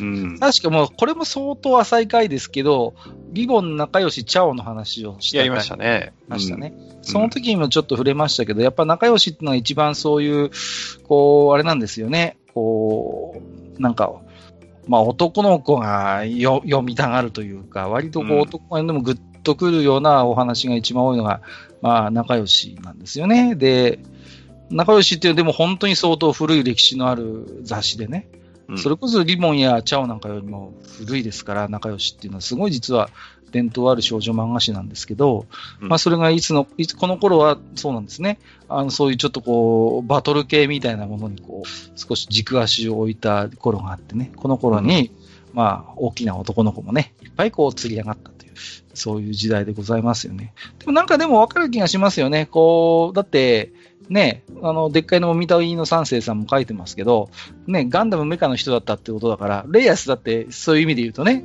あの、メカ要素やっぱバッチリありますからね。うん。で、人の名前とかも車の名前ばっかりなんですよ。レイアスって。そうそうそうそうね、うん、そう、エメロード姫とかさ。そんな車の名前でしたよね。うん、うん、確かにね。そうそうそう。うんだから、その辺の要素もね、含めて、うん。まあ、割と男の子もフックになりやすい感じでね。はいそこからこうクランプにも傾倒していってっていう人で、ずっとクランプをかけていく男の子もやっぱりいましたからね、そういう意味で言うとね。うん。で、まあ、この後で、一つ波が来るとしては、やっぱりカードキャプター桜とかになっていくんでしょうけどもね。うん、ああ、そうですね。うん。うん。ただまあ僕なんかもやっぱりこう、うん、かなりそういう意味で言うと、もっともう、世代的にはもうちょっと古いんでね、それこそ。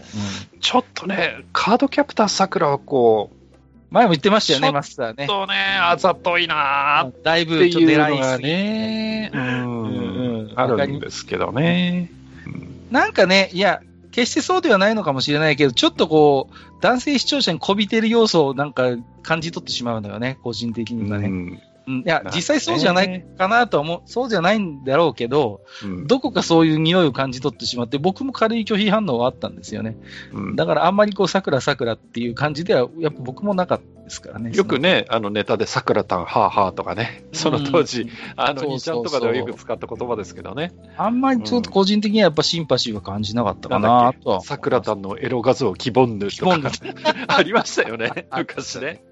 そうそう。古い話だけど。なんかそういうちょっとしたね、こうね、うん、なんか、アイコン、アイコンのように使われてた時期がやっぱりありますからね。ねありましたね。本当にね。まあ、ね、なんたって僕はあれですからね、ボッコ隊長から始まってますからね。古いんじゃもうね、ワンダースリーですからね。もうすいません、本当に。はい。どんだけじじいだよって感じはするんですけど、ね、あ、でも、誰だっけ？あ、そうか。田中圭一さんか。田中圭一さんが、なんか、ボッコ隊長がいいとかっていう話を、ツイッターで前にしてたんですよね。でしょ？いや、うん、だから、そういうね、業の深い人はね、ボッコ隊長なんですよ。ボッコ隊長の良さなんですよ。やっぱりね。ね同期た秩父山の人ですからね。はい。まあね。そうですね。はい。ぜひ皆さんもね、ワンダー3のボッコ隊長で燃えてくださいということで。はい、僕全然、全然関係ない話してるけどね。そうですね。失礼いたしました。はい、えー、今年もよろしくお願いいたします。ということで。えー、ダッチャーさんです。カッカさんマスターこんばんは。えー、この前は返答に困るホンダディス置き手紙を送ってすいません。あの時はお二人の言葉を選びつつ発言されているのを聞いて、置き手紙の内容を当たり障りのない感じにせねばと思いました。以後気をつけます。ということで、武者級メシテロ部のダッチャーです。過去部長は多分時代白菜さんって書いてますけど、この前の弱で罪深い話してましたね、なんだか。えー、193回で何の気なしに投稿した鉄板とステーキの画像に、あそこまで反応をもらえるとは思わず、聞いた時に自然と顔が気持ち悪いくらいにんまりしてしまいました。覚えてますこれマスター？あの、覚えてますよ。ね、あれね。実はあれ iPhone X のカメラのポートレートモードへ撮って、ツイッターのレタッチ機能で色味を黄色や茶色が映える感じに少しいじっただけのものなんです。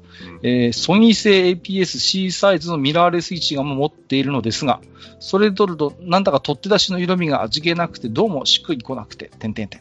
肉の方も実は約800円のアメリカ産ステーキ肉が消費期限間近で半額だったので、ワンコインもかかってなかったしかし、あのただの武骨な鉄板で焼くだけで、安いお肉が外はカリッと中は火は通っているけどレアといった極上の焼き加減で食べられるので、スーパーに買い物に行って半額のステーキ肉を見つけては、数分ほどその前をどうするアイフルよろしくうろうろして悩みつの結局はお持ち帰りしてしまう。ここ最近です、笑い。えー肉以外にもキャベツやピーマンみたいな焼肉の定番野菜とか椎茸、かっこカレーには断固入れない。などのキノコ類、えー、豚バラを巻いたみたらし団子、え、スルメなどの乾き物を焼いては一人で、または嫁さんと、ついでに3歳児の甥っ子に横取りされたりしながら楽しんでおります。えー、鉄板飯テロ画像をもっと見たければ、ツイッター等で横沢鉄板と調べれば幸せになりますというしかし、横沢鉄板は送料込みで5000円くらいするので、僕が持っているのはネット通販のできる鉄工所で同サイズに切ってもらったものです。かっこ送料込みで1000円ちょい。えー、違いはブランド力、鉄板を入れる布袋、ジャストサイズのヘラ、鉄板をつかむ器具がある程度なので、その辺気にしない方は鉄工所で注文するのが良いかと。うん、なるほど。そしてやはり皆さんコロナ禍で買ったものもそれぞれ違いがありますが、やっぱりテレワークだとか PC 関連のものが多かったですね。某柳さんみたいないいマイク欲しい。えー、マスターの牧田デビューも羨ましいです。うちの自宅は古い家をリフォームしたものなんですが、ほう元は茶道の先生の家だったらしく、敷地内に柿、柚子、椿、もみじ、金木犀など、様々な木が植えてあって、その剪定にバリカンかチェーンソーが欲しいと思ってます。しかし、マキタの世界もいろいろあって沼みたいですね。個人的にコーヒーメーカーがぐっさりとハートに突き刺さってしまって、いつか絶対買いたいと思ってしまってます。いつかされるであろうマスターのマキタ会にはぜひ期待です。それからカッカさん、ようこそアクアリウム沼へというそうなんですよね。うん、僕も以前は小型熱帯魚やそこらの河川で取ってきた日本の在来魚、さらには大型の古代魚の類までいろいろと飼ってました。すごい。嫁さんが今の自宅に水槽を置くのは絶対にノー。とのことなので、未だに生きている魚たちは実家の母に面倒を見てもらっている状況です。しかし母も意外と凝り性で、初めは自分の代わりに管理していた水槽に新しい魚を買ってきたりして愛着が湧いているようで、帰省するたびに水槽の魚がここまで大きくなっただとか話をしてくるので、えー、ここ数年誕生日には少しお高めの小型熱帯魚をプレゼントするのが定番になっています。へー。余談ですが、沼エビなんかはいつの間にやらフィルターに入り込んで大繁殖して、ろ過層内で知らない間に生態系が出来上がってるなんて状況もあるみたいですね、笑い。掃除屋さんのエビだから迷惑どころか大歓迎な状況ですけどね。しまった。別の内容の置き手紙の前置きのつもりがとんでもなく長く、そしてとっちらかってしまったので、今回はこの辺にしておきます。前回の置き手紙の時に言ってた書店関連の質問をまた別の機会に置き手紙として送らせていただきます。すみません。それでは、ということでいただきました。ありがとうございます。うん、えっ、ー、と、前回の本編で、えっ、ー、と、ね、美味しそうなステーキの写真を送っていただいたんですが、実は、えー、iPhone のカメラのポートレートモードだったということでね。うんいやー、ずいぶん上手に撮れるもんですね。いやー、いや、iPhone のカメラはね、あの、うん、バカにできないんですよ。あ、そうですか。うん、あ、マスターからでも。うん。うん。なるほどね。いや、なんかね、非常にこう、後ろのボケ身も綺麗だったし、いや、うん、なんさぞかしいいカメラでと思ったんですけど、あ、そうですか。うん。いやー、ね。そして、えっ、ー、と、実はね、鉄板やお肉にはそんなにお金はかかってないんですよっていうことですけど、まあでもね、なんか賢い買い物してるなと思いましたね。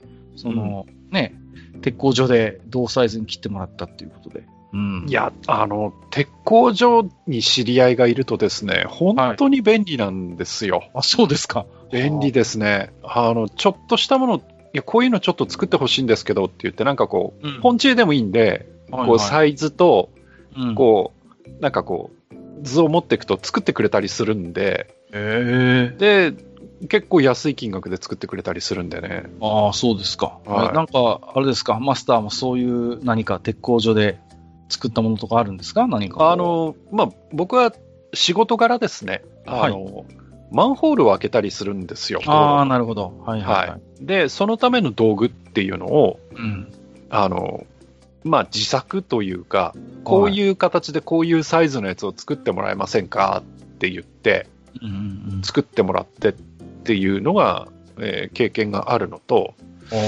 あとあの、実は、えー、っと、ちょっとマニアックな話になりますけど、はい。えー、っと、自分の、えっと、前の車の時なんですけど、それにあの、シートを別のメーカーのやつを入れたんですね。スポーツシート、はいはいはい、バケットシートを入れたんです。で、あの、そういう時って、そのシートの下にあの、ほら、こう前後にスライドさせるレールっていうのがつくんですけど、うんうんうん、ありますよね。で、そのレールと、その、あと、車のフロア、床ってその車によって形状が全然、車によってバラバラなので、はい。その、レールを床に固定するためのそのマウントっていうのがあるんですよね。うんうんうん、で、そのマウントをちょっと加工してもらったりするのに、このマウントのここの部分をちょっと何センチ切ってほしいんですけどとかって言って、鉄工所に頼んで切ってもらったりとか、うん、で、切って溶接してもらうっていう、自分で溶接なんてできないから道具もないし、で、それをこうお金払ってやっていただくっていうようなことをやってもらったことはありますね。なるほど。えいろいろと、そういう意味で言うと、融通が効くんですね、なんかそうですね。で、あの、まあ、こう言っちゃなんですけど、思ったより安くやっていただけるんで、えそうびっくりするぐらいの値段でもらえるんで、はい、いいですよ。いいですが、私はちょっとそういうのはね、はい、あの、お願いしたこともないし、ちょっと知り合いもいないので。最近ね、ちょっとね、自分で溶接できたらって思うことがよくあるんですけど。そうですか。溶接どっかで習えないかなって思うんですけどね。どうなんですかね、そういう、何かこう、ありそうなもんですけどね、何かそういうなんか。ただまあね、その設備を自分で持てるかっていうとね。そもそもね、あるよね、うん。それがあるので、まあ難しいんですけどね。まあ、はい、プロにお願いした方がその辺はっていうところもあるのかもしれません。はい、それからね、えっ、ー、と、何ですか、マスターの牧田デビューが羨ましいということでね。うん、あの、と言ってもね、1個持ってるだけですからね。いや、うん、それもそうそうですけど、あの、自宅内にいろんな木が植えてあるということで、はいはい。すごいですよね。柿、柚子、椿、もみじ、金木犀ということで。すごいですよね。なんかいろいろ、ね、なんかいろいろ四季折々楽しめそうな、うん、ね、風合いですけど、まあ、ただやっぱり剪定が必要ということでね。僕のとこはね、うん、実のなる木がなかなか。いやー、マスさんのところはそうでしょう。確かに。まあ、去年、えっ、ー、と、ジューンベリーが数個取れたぐらいですね。そうですか。はい僕はね、えっ、ー、と、柚子の木を植えましたけども、今の家建ててから、はい。うん、ギリギリですね。北限ぐらいだと思いますよ。もうなんとか雪かぶってもね、けなげに生えてますけど、うん、はい。あの、多分ね、実がなるのは数年後になると思います。一応成長はしてるんですけど、すんごいゆっくりなんで、うん、はい。なんで、まあ、ちょっと私もなかなか実がなる木を庭で手に入れるまでにはまだ数年かかりそうな感じですけれどもね。うん。うんマキタのコーヒーメーカーって、あれ、これご存知です、はい、知ってますよ。もちろん。ね。あの、バッテリーで動くやつです。そうそうそうそう。はい、あれね。緑色のね、あの、マキタグリーンマキタカラーの。うん、本当にね。いやー、なんでしょうね。こういうのになんかくすぐられますよね。確かにね。私もいいなと思いますしね。うん、はい。それから後半はね、アクアリウムということでね、うん、えー、どうやら、あの、ダッチャーさんは私のアクアリウムの先輩かなっていう感じですけど、うん、あのね、エビがね、増えるんですよ。本当に。エビは増えますね。あの、大体あの、タンクメイトって言って、あの、水槽の苔取りで、エビがね、2種類いるんです。南沼エビっていうのと、大和沼エビっていうのが、まあ、メジャーなんですけど、あの、このうちね、南は増えるんですよ。はいはいはい。でね、環境が揃ってるとね、どんどんどんどん増えていくんですね。で、すごいんですよ。大繁殖。まあ強いエビなんでしょうね、繁殖してね。うちのもなんか増えてきましたけど、ヤマトノマエビっていうのは、あの、確かね、あのー、寄水域じゃないと、あの、育たないんですね、その子供が。なるほど。だから普通に淡水の水槽で飼ってる分には増えないんですけど、うん、南沼エビはね、完結するので、あの、淡水水槽の中で。だからもう本当に、あれですよ。そういうエビの生態系が出来上がるっていうことが確かにあるそうで。まあ、うちはまだそこまでにはなってませんけどもね。うん。いやー、でもアクアリウムはね、あのー、楽しいですね、本当に。うん。いろいろいいですよね。うん。水槽がね。手入れが大変なところもあるんですけど、でも、あのー、まあね、私も試行錯誤でいろんなろ過フィルター試したり、いろんなこう、バクテリア試してみたり、やっていく中で、だんだんだんだんこう最適解みたいなのが見えてきて、その過程が楽しいんですよね。うん、こう、どれが合う合わないみたいなああでもない、こうでもないってしながら、いろいろ試してみるのが楽しいっていうね。うん、そうそうそうそう。いやで、環境が合ってると、やっぱりね、魚によってはね、子供ができて増えたりなんかするんでね。うん、それも楽しいですね。だから、うん、うん、すごい、わかります。私も最初はね、あの、1個だけ買うつもりがいつの間にか水槽3つになってますからね。怖いですね。増殖しますね、水槽は本当に。いや、あの、もうしばらく私もアクアリウムにしばらくどっぷりハマってるかなという感じになりますけれどもね。うん、はい。怖い怖い。えー、怖い怖い。えー、ダッチャーさん、ありがとうございました。またよろしくお願いいたします。では、お次行きましょうかね。はい。はい、えー、お次、えー、っと、吉和さんですね。はい、ありがとうございます。えー、と、題名が、えー、来月からはカルドと検索したらギャザだらけになりますってなってけど、ね、なんかあったのかな？カルドハイムっていう新たな製品が、はい、あの出ましたので、なるほど。と思います。はい。なるほどね。はい。えっ、ー、と、193回宛てのテーマお便りで、ピンマイク買いましたって、これは愚者級にゲストで呼べって解釈でいいのかな という意外なご反応でしたが、いや、違いますよ、もう、今まで気軽にオフ会で、あオフで会っていた人たちとも会えなくなったので、オフ会からオン会へと移行していく流れに対する備えのつもりだったんですよ。そりゃね、お呼ばれされたら参加できるようになったかもしれませんけど、知れませんけどね、チラってなってますけどね。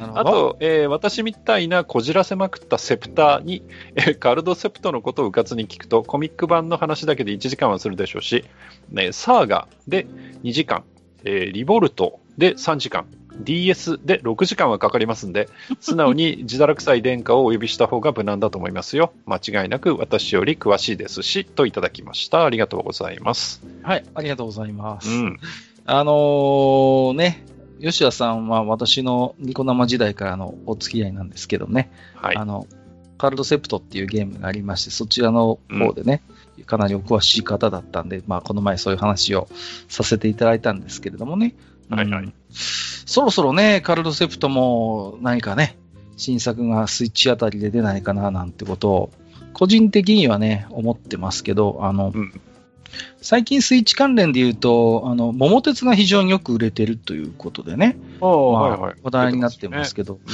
ん、まあ、だからね、ああいうテーブルゲームっていうんですか、ボードゲームっていうか、やっぱ根強い人気があるんだなと思いましたね。うん、で、個人的にはね、あんまりもう桃鉄って刺さらないんですよね、不思議と。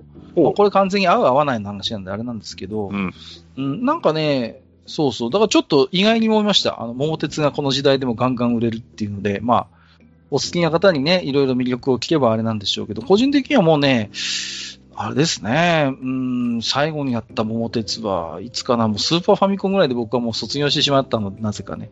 はい。それ以来桃鉄ってほとんどやってないんですけど。いや、でも実際あれは人選びますよ。あの、それこそキングボンビーとかつくとマジ切れする人いるんで。ああ、そうね。うん。薬の銀次とかね。そうそうそうそう。だからね、ううん。まあ、ね、なんて言うんですか？その、うん、もうちょっと、あの、まあ、真面目って言ったらあれなんですけど、例えばモノポリー的なものが好きな人とかだと、うん、キングボンビーとかああいうちょっと理不尽なやつっていうのは嫌かもしれないかな。うん、うん、結構なんていうのも、ほら、カードゲームになっちゃうじゃないですか。どうしてもあのね、リニア周遊とかずっと確保して、もう常に、ね、はいはいはい、移動の台数を常に多めに確保して、みたいな戦略があるじゃないですか。だから、なんかね、そういう、もはやすごろく遊びというよりは、いかに強いカードを常に手元にキープしておくかみたいなゲームになってきたんで、うん、それはそれで面白いんでしょうけれども、まあ私自身が慣れてないっていうだけなのかなっていう感じもしますけれどもね。うん、だから、個人的にはあんまりね、最近の桃鉄っていうのは全然、あの、触れてなくて、うん、やっぱりね、ただ、未だにこう、でも 3DS でカルトセプトは遊んでるので、ちょくちょく。うん。だからね、なんか、カルトセプトの新作、やっぱり。まあ、ああいうゲームってね、バランスが本当に大変だから、なかなかね、あ大変、そんなにね、出せるシリーズではないとは思うんですが、あの、カルトセプト出てくれないかな、出たら、スイッチで遊ぶだろうな、なんてことをちょっとね、思いますね。あの、最近、まあ、スイッチで言うと、あの、息子がね、はい、もうマリオカートで、もうガンガン遊んでて、もう、あの、まだあれですよ、うちの息子4歳ですけど、うん、普通にたまに負けるからね。怖いですよ。怖くなってきますよね。おー、そうそうそうそう。ね、こっちたらスーパーミチデーがやってるんじゃいとかって言ってさ、自信満々にこう対戦するんですけど、普通に負けるっていうね。どんだけポンコツなんだって感じ。感じですけどね。いや、はい、きっと僕も負けると思いますよ。僕、あの、マリオカートできない人なんで。あ、そうですか。意外ですね。うん、あの、うん、あの挙動がね、できないんです。ああ、そうです。あの車の挙動がね、わかんなくて。でも、ほら、走れませんね。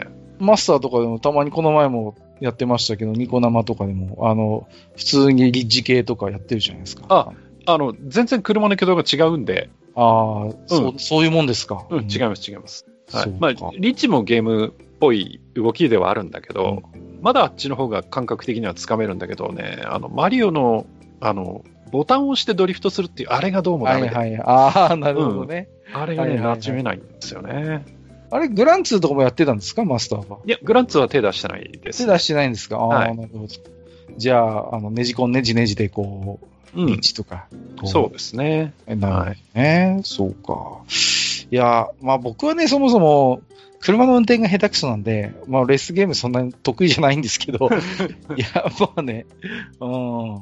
ただ、あの、非常に映像は綺麗ですし、あのね、いや、あのー、なかなか面白いんですよ、その、マリオカート8もね。あのー、ゼルダのモチーフにした、なんて言ったかな、ハイラルサーキットって言ったかなっていうところがあるんですよ。で、そこになると、まあもちろん BGM も、あの、ゼルダの曲のアレンジなんで、あれも最高なんですけど、ほうほうあの、あれなんですね、あの、いろんな面白い仕掛けがあって、ハイラルサーキット。まず、普通のあの、コインがマリオ仕様じゃなくなって、あの、ルピーになるんですよ。あのゼルダの。ね、あの、六角形の、あれに変わるんですね。そう、あと、あの、ほら、ね、マリオカートっていろいろと妨害できるアイテムとか取れるんですけど、うんうんうん、普通のあの曲じゃなくて、あ、そのコース限定で、でででででででででででででででっていうあの、あの曲になるのよ。だからね、芸が細かいなと思うの。そこのコースだけ。うんうん、で、あのー、なんか一定の条件を満たすと、ちゃんとなんか、マスターソードのショートカットみたいなコースができたりとか、はいはいはい、結構ね、そういうゼルダ好きにはたまんない、あのー、仕掛けが満載なんで、ちょっとね、うん、そういう楽しみ方はしてますけど、はい。まあそうですね、ちょっと、あの、本当にもう、レースゲームを自分が下手くそだなってこと僕も認識してます。はい。えっ、ー、と、吉田さん、ありがとうございました。またよろしくお願いします。えー、今度こそ、えー、最後の置き手紙ですね。失礼いたしました。えっ、ー、と、ヤママンさんいただいております。で、これ私すみません。ちょっとしばらく、えっ、ー、と、ご紹介するのが遅れてしまいました。申し訳ありません。ちょっとチェック漏れでございまして。申し訳ありません。申し訳ありません。はい、お待たせしましたね。えー、すみません。シャイニングが混じって勘違いしてました。斧持って追いかけ回すシーンはなかったですね。しかし熱狂的なファンが凶悪な事件を起こす映画は他にもザ・ファンがありましたね。まだストーカーという言葉が世に広まっていない頃の映画ですが、デニーロの危機迫る演技が恐ろしかったですね。私も熱狂的愚者級ファンになりそうなので少し自重しようと思います。怖い怖い怖い怖い。いやいやいやほどほどのお付き合いで、両方両量を守ってですね、うん、はい。何の話した時だったかな？なんかミサリーとかの話をした時だったかもしれませんね。うん、あの、そういう熱狂的なファンが事件を起こすモチーフみたいな話をちょっとした記録がありますけれどもね。そうそうそう。うーん、まあ、なんですかね、この、あの、いやこの前ね、あの、久しぶりにちょっとレディープレイヤー1を、ね、見直しましてね。ほう。アマプラで、はい。もういや、いつ見てもでも、シャイニングのあの場面はすげえなと思って、やっぱり感心しちゃいましたね。うん、本当に。だからね、今見てもいろいろとそうやって、こう、感心させられる部分もありますけどもね。まあ、ねえ、この前も喋りましたけど、レディープレイヤーは2はできるんですかね。作んない方がいい気もするけどね。ない方がいいと思うんだけどね、本当に。まあ、原作の小説や小説で別にいいんだけど、何から何までね、うん、続編続編って、どうなんでしょうかね。いや、結局、ネタがないんですよ、向こうも。まあまあ、そういうことはあるでしょうね。うん。うんまあ、映画っていうことで言うと、最近は何ですか？えー、ちょっとした話題になってのホームアローン2の例のシーンですか？はい。アコーレイ・カルキンがあのシーンをカットすることを承諾したみたいなね、ニュースもありましたけれども。くだらない話ですね。はい。いや、もう本当に、なんていうのかな。もし本いや、僕は、そんなことはまさかやるまいと思うんですけど、うん、うん、そんなことが起こるんだとするならば、それこそアメリカの映画人は声を上げるべきだと思うしね。うん、うん、ただね、怖いのはアメリカのそういう映画系の知識人っていうのは、割と民主党なんでね、こう、ちょっとね、ただね、そのこととね、その、作品、すでにこう、まあ、世に出た作品に、を、後からそうやって政治的な自由手を加えるっていうのは、なんていうのかな、本当にこう、自分たちの本当に自由みたいなものを自ら差し出すような愚かな行為であってね。うん。うん、絶対に僕はやっちゃいけないなと思います。いや、まあ、ってさ、そんなこと言ったらさ、向こうのミュージシャンなんてどんだけ薬で捕まってんだよって話ですよ。いやいや、本当に。だからそういう人たちの過去のね、作品も否定するんですかっていうことになるわけですよ。うん、だからまあ、ね、彼の、あの、かの大統領がしたことは確かに愚かしいと僕も思うけども、うん、そのことと、そういうね、映画とか表現をね、絡めて論じること自体が、ナンセンスであって、やっぱコンテンツのね、やっぱ僕はアメリカはね、いや、こういう言い方はどうかと思うんですけど、お手本であってほしいのいつまでもやっぱりどこかね、うん、目標にあってほしい。うん、かつてのね、手塚治虫とかがやっぱりこう、あのー、いろいろ学んでディズニーのね、本当に、こう負けるかみたいな精神でさ、いろいろこう、ね、そこからエッセンスを引っ張ってきて、やっぱ作ってきたように、やっぱそういうね、コンテンツのその大国として、守ってほしい一線っていうのがあるんですよね。うん。だからそんな愚かしい選択は僕はしないと思うんだけれどもね。うん、まあ、ちょっとね。そういうなんか、マコレー・カルキンが承諾した田舎みたいなことって、まあ、基本的にはその、なんていうの、アンホームアローン2という映画の、まあ確かに彼は主演したかもしれないけど、うん、決して制作サイドの人間ではないからね。うん、そういうことがニュースになること自体もちょっとどうなのかなっていう思いもあるし、個人的には。うん、うん、そんな大きく扱うことでもないのにっていうふうに思っちゃうんですけどね。私個人としては。うん。まあ、本当にそういうつまらない話で大騒ぎしてるほど暇じゃないですよ。世の人間は。すいません。だいぶ脱線してしまいましたけども、ね、はい。はい。えー、ということで、山間さんありがとうございました。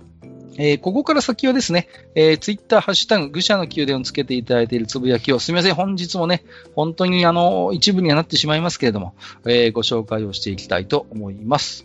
えっ、ー、と、フラットさんいただいておりますね。ありがとうございます。はい、えー、地下192階二つ中会長。タクティクスオーガの二つなって、抽象的なものほど特徴と反しているのが多い気がするのは気のせいでしょうか。祈りのガズン、カズンは忍者ですし、階段のガナッシュもカオスっぽいのにナイトです。名前だけで一つ挙げるのは開白のルロッツァですかね、ということで。もう一つ続けて、今回の話題からはちょっと外れますが、先日、妖術師アルビデオと戦いました。獣王ライアンと。これは FF14 内で松野さんがゲスト参加された新シナリオ部分の登場キャラですが、えー、なぜライアンなのかは謎です。FF14 の NPC には2つの持ちも多いので、気になる方はぜひということでいただいております。ありがとうございます。獣王ライアン、伝説のオーガバトルに出てきましたよね。そうですね。うん。あそこか。あの、どこだ？割と最初の方ですよね。あのいや、それこそここでトロイじゃなかったっけ？あ、そうそうそうそう。ね。あそこですよね。うん。あの何？トリスタンの生まれ故郷というか、も国だよね。確かね。じゃなかったかな？うん。で、確か、仲間にしなくてもいいキャラだったかな？なんか、お金をね、うん、あの、確か、雇う、お金を払って雇う感じのキャラクターだったような記憶がありますね。うん。うん、すごいですね。ライアンとあとアルビレオが FF14 にいるそうですよ。うん。アルビレオもね、うん。それこそこう、ね、なんか一つオーガバトルサーガの中で、まあ、あれですよね、こう、もし時代を超えて存在できるキャラクターがいるとするならば、アルビレオなんてのまさにそういうキャラクターになるんですけれどもね、なんかこう、それぞれ時代時代で、それこそ、ね、サンジル、サンジルマン伯爵じゃないけどさ、うん、そうそうそう、ね、どの時代にもなんとなく立ち会っているみたいなキャラクターの位置づけでね、いいんですけれどもね。開白のローツァっていうのは確かにアースワンドを持っていて、アースワンドを落とすんですよ。うん。すごいマニアックな話してますね。アースワンドが便利でね、確か確定で麻痺させるんじゃなかったかな、敵リーダー以外は。うん。そんな武器を持ってるやつでしたよね、こいつはね。まあ、開白っていう意味も、結局、ゲーム内ではよくわかんないんですけれどもね。えー、匠さん、コロナ禍で買ってしまったものということで写真いただいておりますよ。うん。散財してるけど、その分ハッピーです。あと、作業場も買いましたというで。いいですね。これは松田ですか、これは、ね。松田3ですね。はい。うん、うん、いい赤です。うん、いいです。コロナ禍でね、買ってしまったということで、まあ散財してるけどその分ハッピーということで、うん、ね、私はあんまり車と詳しくないんですけれども、私が見てもでも、あ美しいなと思えるぐらいですから、うん、はい。ね。うん作業場ってのがね、いいですね。はい。男の夢だね。のかいやー、いいね。作業場とかガレージっていうのはなんかこう、うん、憧れますね。なんていうんですか。憧れますよ。はい。あ僕なんかあれですからね、庭にまだ倉庫の一つ、物置の一つも変えてませんからね。うん、まずは物置から俺作ってもらわなかったの？いやーねー。家建てた時。いや、失敗したなと思ったんですよ。うん。ね。そう、本当は一緒にお願いすればよかったんですけど、ちょっと予算の都合で削ったんですが、削っちゃいけない部分でしたわ。もう、ほんとね、あのー、何が大変かっていうと、贅沢な悩みなんですけど、うん。あの、家がね、全フロア床暖房なんですよ。全部。全部床暖なんですね。うんうんうん、そうなると、あの、野菜とかを入りきらないものを保存しとく場所がないんですよ。あの、うん、寒い場所がないの。は、ね、うん、寒い場所が家にないんで、例えばこう、白菜とかね、かさばるじゃないですか。うん、で、ちょっと置いておける家の中のちょっと寒い場所みたいなのないんですよ。だからね、まあね、うん、贅沢な悩みではあるんですけども、ちょっとね、そういうものが欲しいなと最近思ってるわけでございます。僕はあれですよ、あの、家建てた時に、外壁の端材とかを取っておいてもらって、あの、物置を建ててもらってますね。へえ、いいですね。いやそうしてもらうべきでした。本当に。いやもう ちょっと稲葉物置になんとかお願いしてもらわない。100人乗っても。100人乗っても。大丈夫。やっぱり稲葉だでね。はい。稲葉にするか、淀にするかで今悩んでるんですけどね。ちょっとカタログ、カタログは取り寄せてるんです。結構いいお値段するんだよね。いや、取るのよ。だからさ、もう、住宅ローンに組み入れちゃえばよかったなって今更ながら後悔してるとこですよ、本当に。すいません。住宅ローンに入れちゃえばね、月々全然大したことないですからね。そうなんですよ。だからね、失敗したなと思ってさ、うん、外交をやったんですけどね、うん、そう、なぜかそこで変なケチ心を出してですね、セットで物置お願いしなかったというね。はい。えっと、大脱線しました。えフレディさん。えっ、ー、と、経験がかさむと、この女性はどういった経緯で見せつけてくることになったんだろうって、本人の生々しいリアルストーリーを読み取ろうとしてしまい、年の取り具合とか服のくたびれ具合といった要素が全て妄想材料になり、一気に校舎法の油圧が元気になる面もあると思うんですよね。ですので、チラリズムについても必ずしも意図的な見せつけより、行為の支柱とは言い難い面はあるんですよね。だって偶然のアクシデントな以上、ストーリーがないんですもの。自分の意思で見せようとするからこそ、本人のストーリーもジャッジ対象になるんですの、ということで。フレディさんは性癖を語らせると元気ですね。本当にね。いや、あのー、なんですかね。なんかどっかでもやってますからね。うん、まあまあまあ、そうですね。うん、はい。なんかね、まあ、性癖について大変、あの、熱いパッションをお持ちの方ということで。はい、えっ、と、岩藤さんいただいてますよ。はい。というわけでから始まってるんですけど、うん、えー、愚者の宮殿をみんな聞きましょう。多分ね、私は地下50回を聞いてなんか創作意欲が湧き出したんですよ。ウィズ特集じゃなくてということで、これはあの前回のエンディングでしたか、えー、迷宮クソタワケの、はいはい、まあ、コミカライズとあと原作のお話をさせていただいたんですが、はい、あのー、その時にね、まあ、ああいうテイストの作品なので、てっきり私はウィザードリーの回を聞いて、あの、刺激し、あの、そこから書き始めたのかなと思ったんですが、実はそうではなかったということで、うん、地下50回ということですと、あの、グダラジのヤスさんをお呼びして、ゲストで、ランスロットの回をした回ですね、これはね。はいはいはい、はい、はい。あの回を聞いて創作意欲が湧き出したということでね。ああ、もうありがたいですね、でも。うん、だからね、それが、まあ、ある種、まあもちろんね、岩藤さん自身の、あの、ご努力あってのことなんですけれども、うん、あ逆にそれがこう、ああいうね、漫画を読めると我々がね、はい、さね、小説も買って読んで、で、こうやってね、漫画も読めるんですから、なんか、こんな幸せな還元はないなと思ってますけれどもね。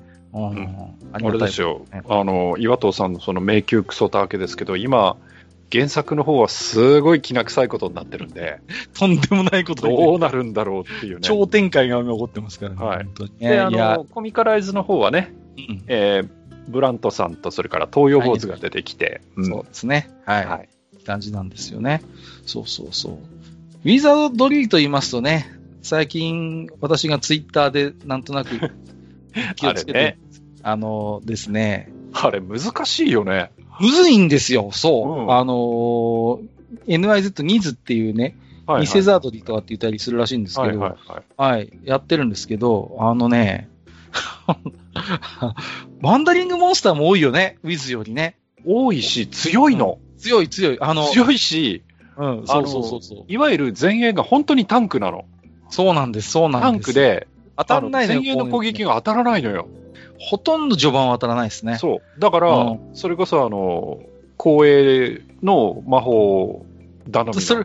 それこそハリダとバディオスがないと何ともならんみたいな感じでだから本当にもう、あの、一戦したら帰る 一戦したら帰るっていう。そうで、その途中にも結構敵が、ワンダリングモンスターもね、すごい高頻度で出て、ローグが強えんだ、またあのさ。なんか、あの、ハイウェイマンみたいだよね。そうそうそうそう、思い出した思い出した。すごい強いんだ、あいつ。はい、そう。ローグがめちゃんこ強くて、うん、ももう魔法が打てない状態でワンダリングでローグに会うと死を覚悟しますよね。うわ僕一回全滅しましたもん。ああ。一回で。当たんなくて。そうそう。いや、本当にね、まあ、だって僕、あれですよ、僕レベル12になりましたけど、未だに、未だに地下2回埋められてませんからね。こんなことある？こんな、こんなことありますかね？もう、マダルトとかラカニトまで覚えてるのに地下2回踏破できないってさ。あれ、だけどさ、あれ、呪文の名前って何？変えてんの？あ、あの、変えられるんですよ、あれ。実は。そう。そうやっぱりそうなんだ。オプションで変えられますので、あの、おなじみの名前にできますよ。ぜひ。はいはいはい。その辺をくぐっていただければ、はい。はい、できますので、あの、あの、はい、あの名前にできますので、ね、はい、いろんな著作権の理由でゴニョゴニョしないといけないやつなんですけど、はいはい、そうなんですよ。もうさ、ほん、もうね、レベル12でも普通に地下2階のドラゴンパピーに先制されてブレス3連発のぐらい食らうと、あの、魔法使い落ちますからね、普通にね。地下2階で。もう、3体ぐらいドラゴンパピー出てきて、ブレス吹かれたらもうアウトですからね。うん、いや、レベル12で地下2階で本当半壊した時は泣きそうになりましたけどね。本当で。いや、いい歯応えです。えー、ぜひ気になった方はね、NIZ ニズで検索していただけると、はい、えー、幸せになれるかもしれません。幸せかな？どうだろう。うんそうですね。はい。本日、えっ、ー、と、最後のご紹介は、坂瀬プラスさんです。えっ、ー、と、うん、お手紙より、ロボヒロインいいじゃないか、猫耳だし、って、かっこ父をしろ、しまった格言ではなかったかということで、えっ、ー、と、これ、キャット銀伝テアンデですね。テアンデだね。うん、懐かしいですね。はい。ロボヒロインいましたね、確かにね。そうそうそうそう。テアンデもね、いい作品なのよ、これは。本当に。うん。設定が面白いですよね。こう、エドロポリスですからね、エドロポリス。はい。うん、確かにコミカライズっていうかコミックもあったのよね。ボンボンじゃなかったかな。ちょっと曖昧ですけど、記憶が。はい。コミック版もあった記憶があります。これはね。ピザ屋なんだよね、確かね。そうそうあ、そうなんだ。うん。じゃなかったかな、多分。細かいところまで覚えてないな。そうですか。はい。うん、そんなね。はい。猫耳ロボ。今考えると属性もりもりですけどもね。はい。えっと、ありがとうございました。はい。ということで、えー、愚痴の宮でね、皆様からの置き手紙をお待ちしております。えー、ブログのお便り投稿フォームもしくは番組エンディングでご紹介しております。直接メールアドレス宛てにお送りいただいても結構です。また、えっ、ー、と、このように、えー、ハッシュタグ愚者の宮殿をつけていただいた置き手紙も、えー、抜粋にはなりますが、番組内でご紹介させていただく場合がございます。本日もたくさんの置き手紙ありがとうございました。以上、お便り紹介のコーナーナーでした。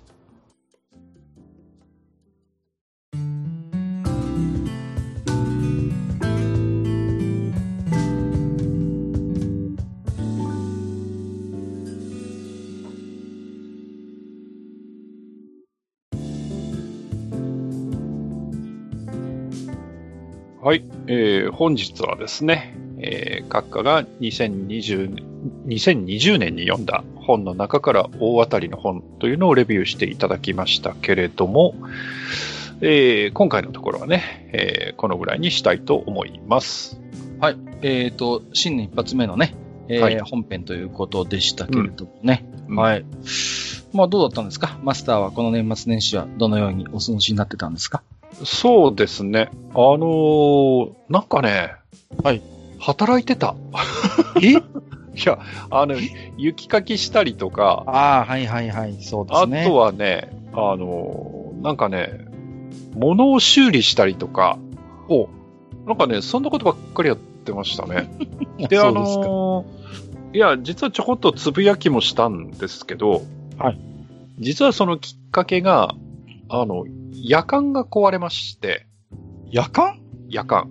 夜間え、普通の夜間ですか？火にかけるような？そうです。で、あの、うちで使ってる夜間が、あの、はい、いわゆる、あの、PP ケトルなんですよ。はいはいはい。あの、ね、あの、お湯が沸くと、あの、ピーってなるやつなんですけど、で、あの、オクソーっていうブランド、おそらく、閣下だったらわかると思うんですよ。はいはいはい、はい、お玉とかいろんなの出してる。わかります、わかります。はい。で、そのオクソーの、うん、あの、な、なんて言ったっけな、フリップケトルとかなんとかっていう、あの、傾けるっていうか、グリップを持つと、その蓋がパカって開くっていう、はいはいはい。のついてる PP ケトルなんですよね。なるほど。だからこう、都合とすると勝手に蓋が開いてくれるっていうやつなんですけど、はいはい。で、あの、PP ケトルなんで、その蓋のところに、要は笛がついてるじゃないですか。うんうんうん。で、正月にうちの奥さんが、あーって言ったんですよね。はい。そしたら、そこの笛のところが、あの、ビヨヨーンって壊れてまして。そんな、そ、そんな漫画みたいな壊れ方ありますか？なんかビヨヨンみたいな。あの、要は、まあ、笛がついてるじゃないですか。はいはい。で、笛が、その、えー、注ぎ口のところにある程度の、こう、きっちり、こう、押さえつけられてないと笛ならないじゃないですか。うんうんうん、だから、こう、蓋の中にスプリングが入っていて、で、しかも、それがこう飛び出していかないように爪で押さえてるんですよ。はいはい。構造として。うん。ところが、その、えー、爪の部分がプラスチックなもんで、はい。その、長年使ってて疲労で折れたんですよね。ああ、そういうことか。うんで、そうすると、まあ、バネになっててビヨヨーンって壊れるわけですよ。なるほど。で、あの、まあ、結構奥さんが気に入ってる色の夜間で、今もう売ってないんですよ。あらまあ。で、オクソのサイトを調べたら部品も売ってないんですよ。困った修理も受け付けてないんですよ。ああ、もうね。で、これ諦めるしかないかと思ったところでですね。ところで。その爪は折れた爪はあったので、じゃあこの爪がつけばいいんじゃん。はいはい。ってなってですね。うん、だけど、その、結構力かかるところだし、その、熱もかかるところだし、普通のその辺の、あの、黄色いボンドとかでつけてもすぐ取れちゃうだろうな、と思ってですね。ましてはちょっとね、お湯がね、はい、関係する場所ですからね。そうなんですよ。で、どうしたもんかなと思ったら、なんかちょっと良さげな接着剤が売ってたんで、ほう。あの、こう、エポキシ樹脂であの、二つ混ぜるタイプのね。あ、ありますね、ありますね。やつなんですけど、それで、えっ、と、耐熱温度が300度っていうのがあったんで、で、それをちょっと取り寄せまして、で、使ってみたんですが、それが体操良くてですね。あ、そうですか。はい。で、綺麗に治りまして。あ、それはそれは。はい。で、今も、あの、無事、その夜間が使えてるわけなんですけど。ですね。はい。なんかね、その後もね、なんかあの、実は今日もやってたんですが、あの、ジャンクでハードオフで買ってきたあのファミコンの AC アダプターを直したりとか。何やってんすかなんかね、そんな修理物ばっかりやってますね、なんか。ああ、そうですか。はい。まあ楽しいんですけど。はい。まあね、そういうのはまあまあもちろん、ね、必要に迫られてという部分もあるでしょうし、はい。まあ逆になんかちょこちょこじってること自体が楽しかったりするんですよね、やっぱりね。いや、うん、今日のね、AC アダプターびっくりしましたね。あ、そうですか。はい。どっか断線してるんだなと思ってですね、あの、コネクタ、うん、AC アダプターの方を開けたら、そっちはなんともなくて、はい。変だな、でも導通がないなって調べてったらですね、コネクターの方がどうもダメになってたみたいで、一回バツッと 線を切ってですね、はいはいはい。まあ2本プラスマイナス線入ってるじゃないですか。はいはいはい。片っぽ引っ張ったらスーッと抜けてきましたからね。怖っ。切れてんじゃんっていう。なるほどね。はい、はい、まあ、直しましたけど。ああ、そうですか。はい、なるほどね。ああ、そうですか。はい。まあ、私はね、まあ、妻がね、仕事柄あんま関係ないので、あの、はい、暮れ正月は、だからまあ、私も基本的には淡々とお過ごしてたんですけれども、まあ、なんていうんですかね、あのー、おせちはね、一応それっぽいのは作るんですよ。なんとなくね。うんうんうん。で、ただですね、あの、まあ、僕は当たり前のようにおせちはね、作ったり、まあもちろん物によってはね、ただ買ってきて並べるだけなんですけど、やるんですけど、案外世の中の人っておせち全くやらない家っていうのがあるみたいで、ああるでしょうね。うん。でね、妻の妹がね、秋田の方に嫁いでるんですけど、はい、その、その家はね、結構古い家なんですよ。で、大きな家で、いかにもそういうことやりそうな家なんだけど、あのー、全然やらないんだと。いうことで、はい、はいはいはいちょっとだからね、身近なところにも全くおせちをやらない家があって、で、あの、鏡餅も飾んないし、正月飾りもやんないし、みたいなね。へえーと思ったんですけど、あ、そういう家もあるんだなっていうことで、あの、あれですよね。はい。あとあの、あれですね、あの、正月第3が日ぐらいちょっと車でザーッと、あの、流してましたけど、あの、フロントグリルにお飾りをつけてる車を1台だけ見かけました。お、いましたか？いました、この、今や絶滅危惧種。そうそうそうそうね。昔は結構みんなつけてたじゃないですか、お正月って。あ、つけてましたね。ね。うん、ね、あれがいつの間にかもう流行らなくなって、はい、ほぼ絶滅したと思いきや、1台だけなんか、1月2日ぐらいに見かけたんで、ちょっとなんか得した気分になりました。そんな程度かな、僕はね。あと、まあ、正月は見るものがないんで、だいたいスポーツ見てるんですけど、はい。我が、我が母校はもう全然ダメでしたね。はい。もう、なんか、駅伝もラグビーも、はい、さっぱりでしたんで、現場からは以上ですって感じなんですけど、はい、あのですね、えー、っと、次回の愚者の宮殿なんですけれども、はい。お待たせいたしました、マスター。おっと？お待たせいたしました。ね。はい。えー、久しぶりにあの方登場ということで、来ましたか。はい。えー、次回はですね、にごりさんにご登場いただきまして。と数字の取れる男。そう。ね、はい、最近ちょっと予言者って言われてるんですけどね、あの、うん、まあね、アマビエもブームになるずいぶん前から取り上げてましたし、そうですね。なんか思い返してみれば2019年には鬼の特集してるんですよね。ああ。ね。鬼の話もね、2019年にしてるんですよ。はいはいはいはい。ね。で、2020年あの通りじゃないですか。なんてこった。ね、すごいんですよ、あの方。やっぱさすが何か持ってるんですね。で、次回のにごりさんはですね、えー、題しまして、星と妖怪ということで、あの、星ですね、空にまたたい、あの、星と妖怪という話をしていただけるということで、おそらくですね、来年ぐらい何か、何ですかあの、セーラームーンがまた流行るんですかね、これは。わかりませんけど。でも、セーラームーン、あれそろそろ。そうそうそう、そうそうなんですよ。やりますよね。見に行きたいんだけどなああ、ね。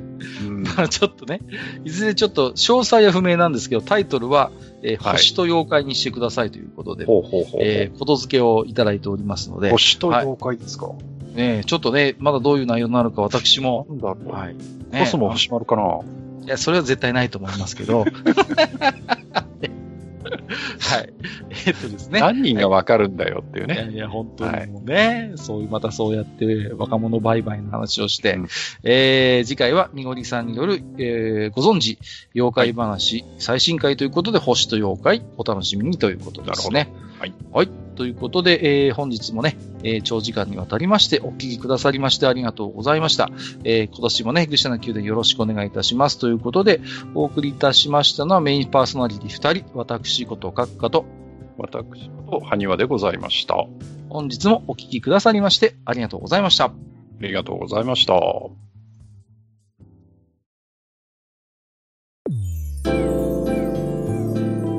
北国にひっそりと佇むバー。愚者の宮殿。当店の名物は、おっさんたちのヨタ話、ゲストの愉快なお話、そして何より、皆さんが置いていってくださる置き手紙でございます。置き手紙は、ブログの投稿フォーム、または電子メールにて受け付けております。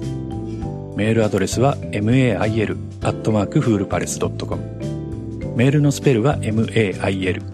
フールパレスのスペルは foolpalace でございます。また、ハッシュタグ、武者の宮殿をつけてツイッターでつぶやいていただきますと、我々がそのツイートに食いつく場合がございます。ちょっとした感想でも、長文でも、形は問いません。あなたのお話をネタに、我々と酒を組み交わしてみませんか？お便りお待ちしております。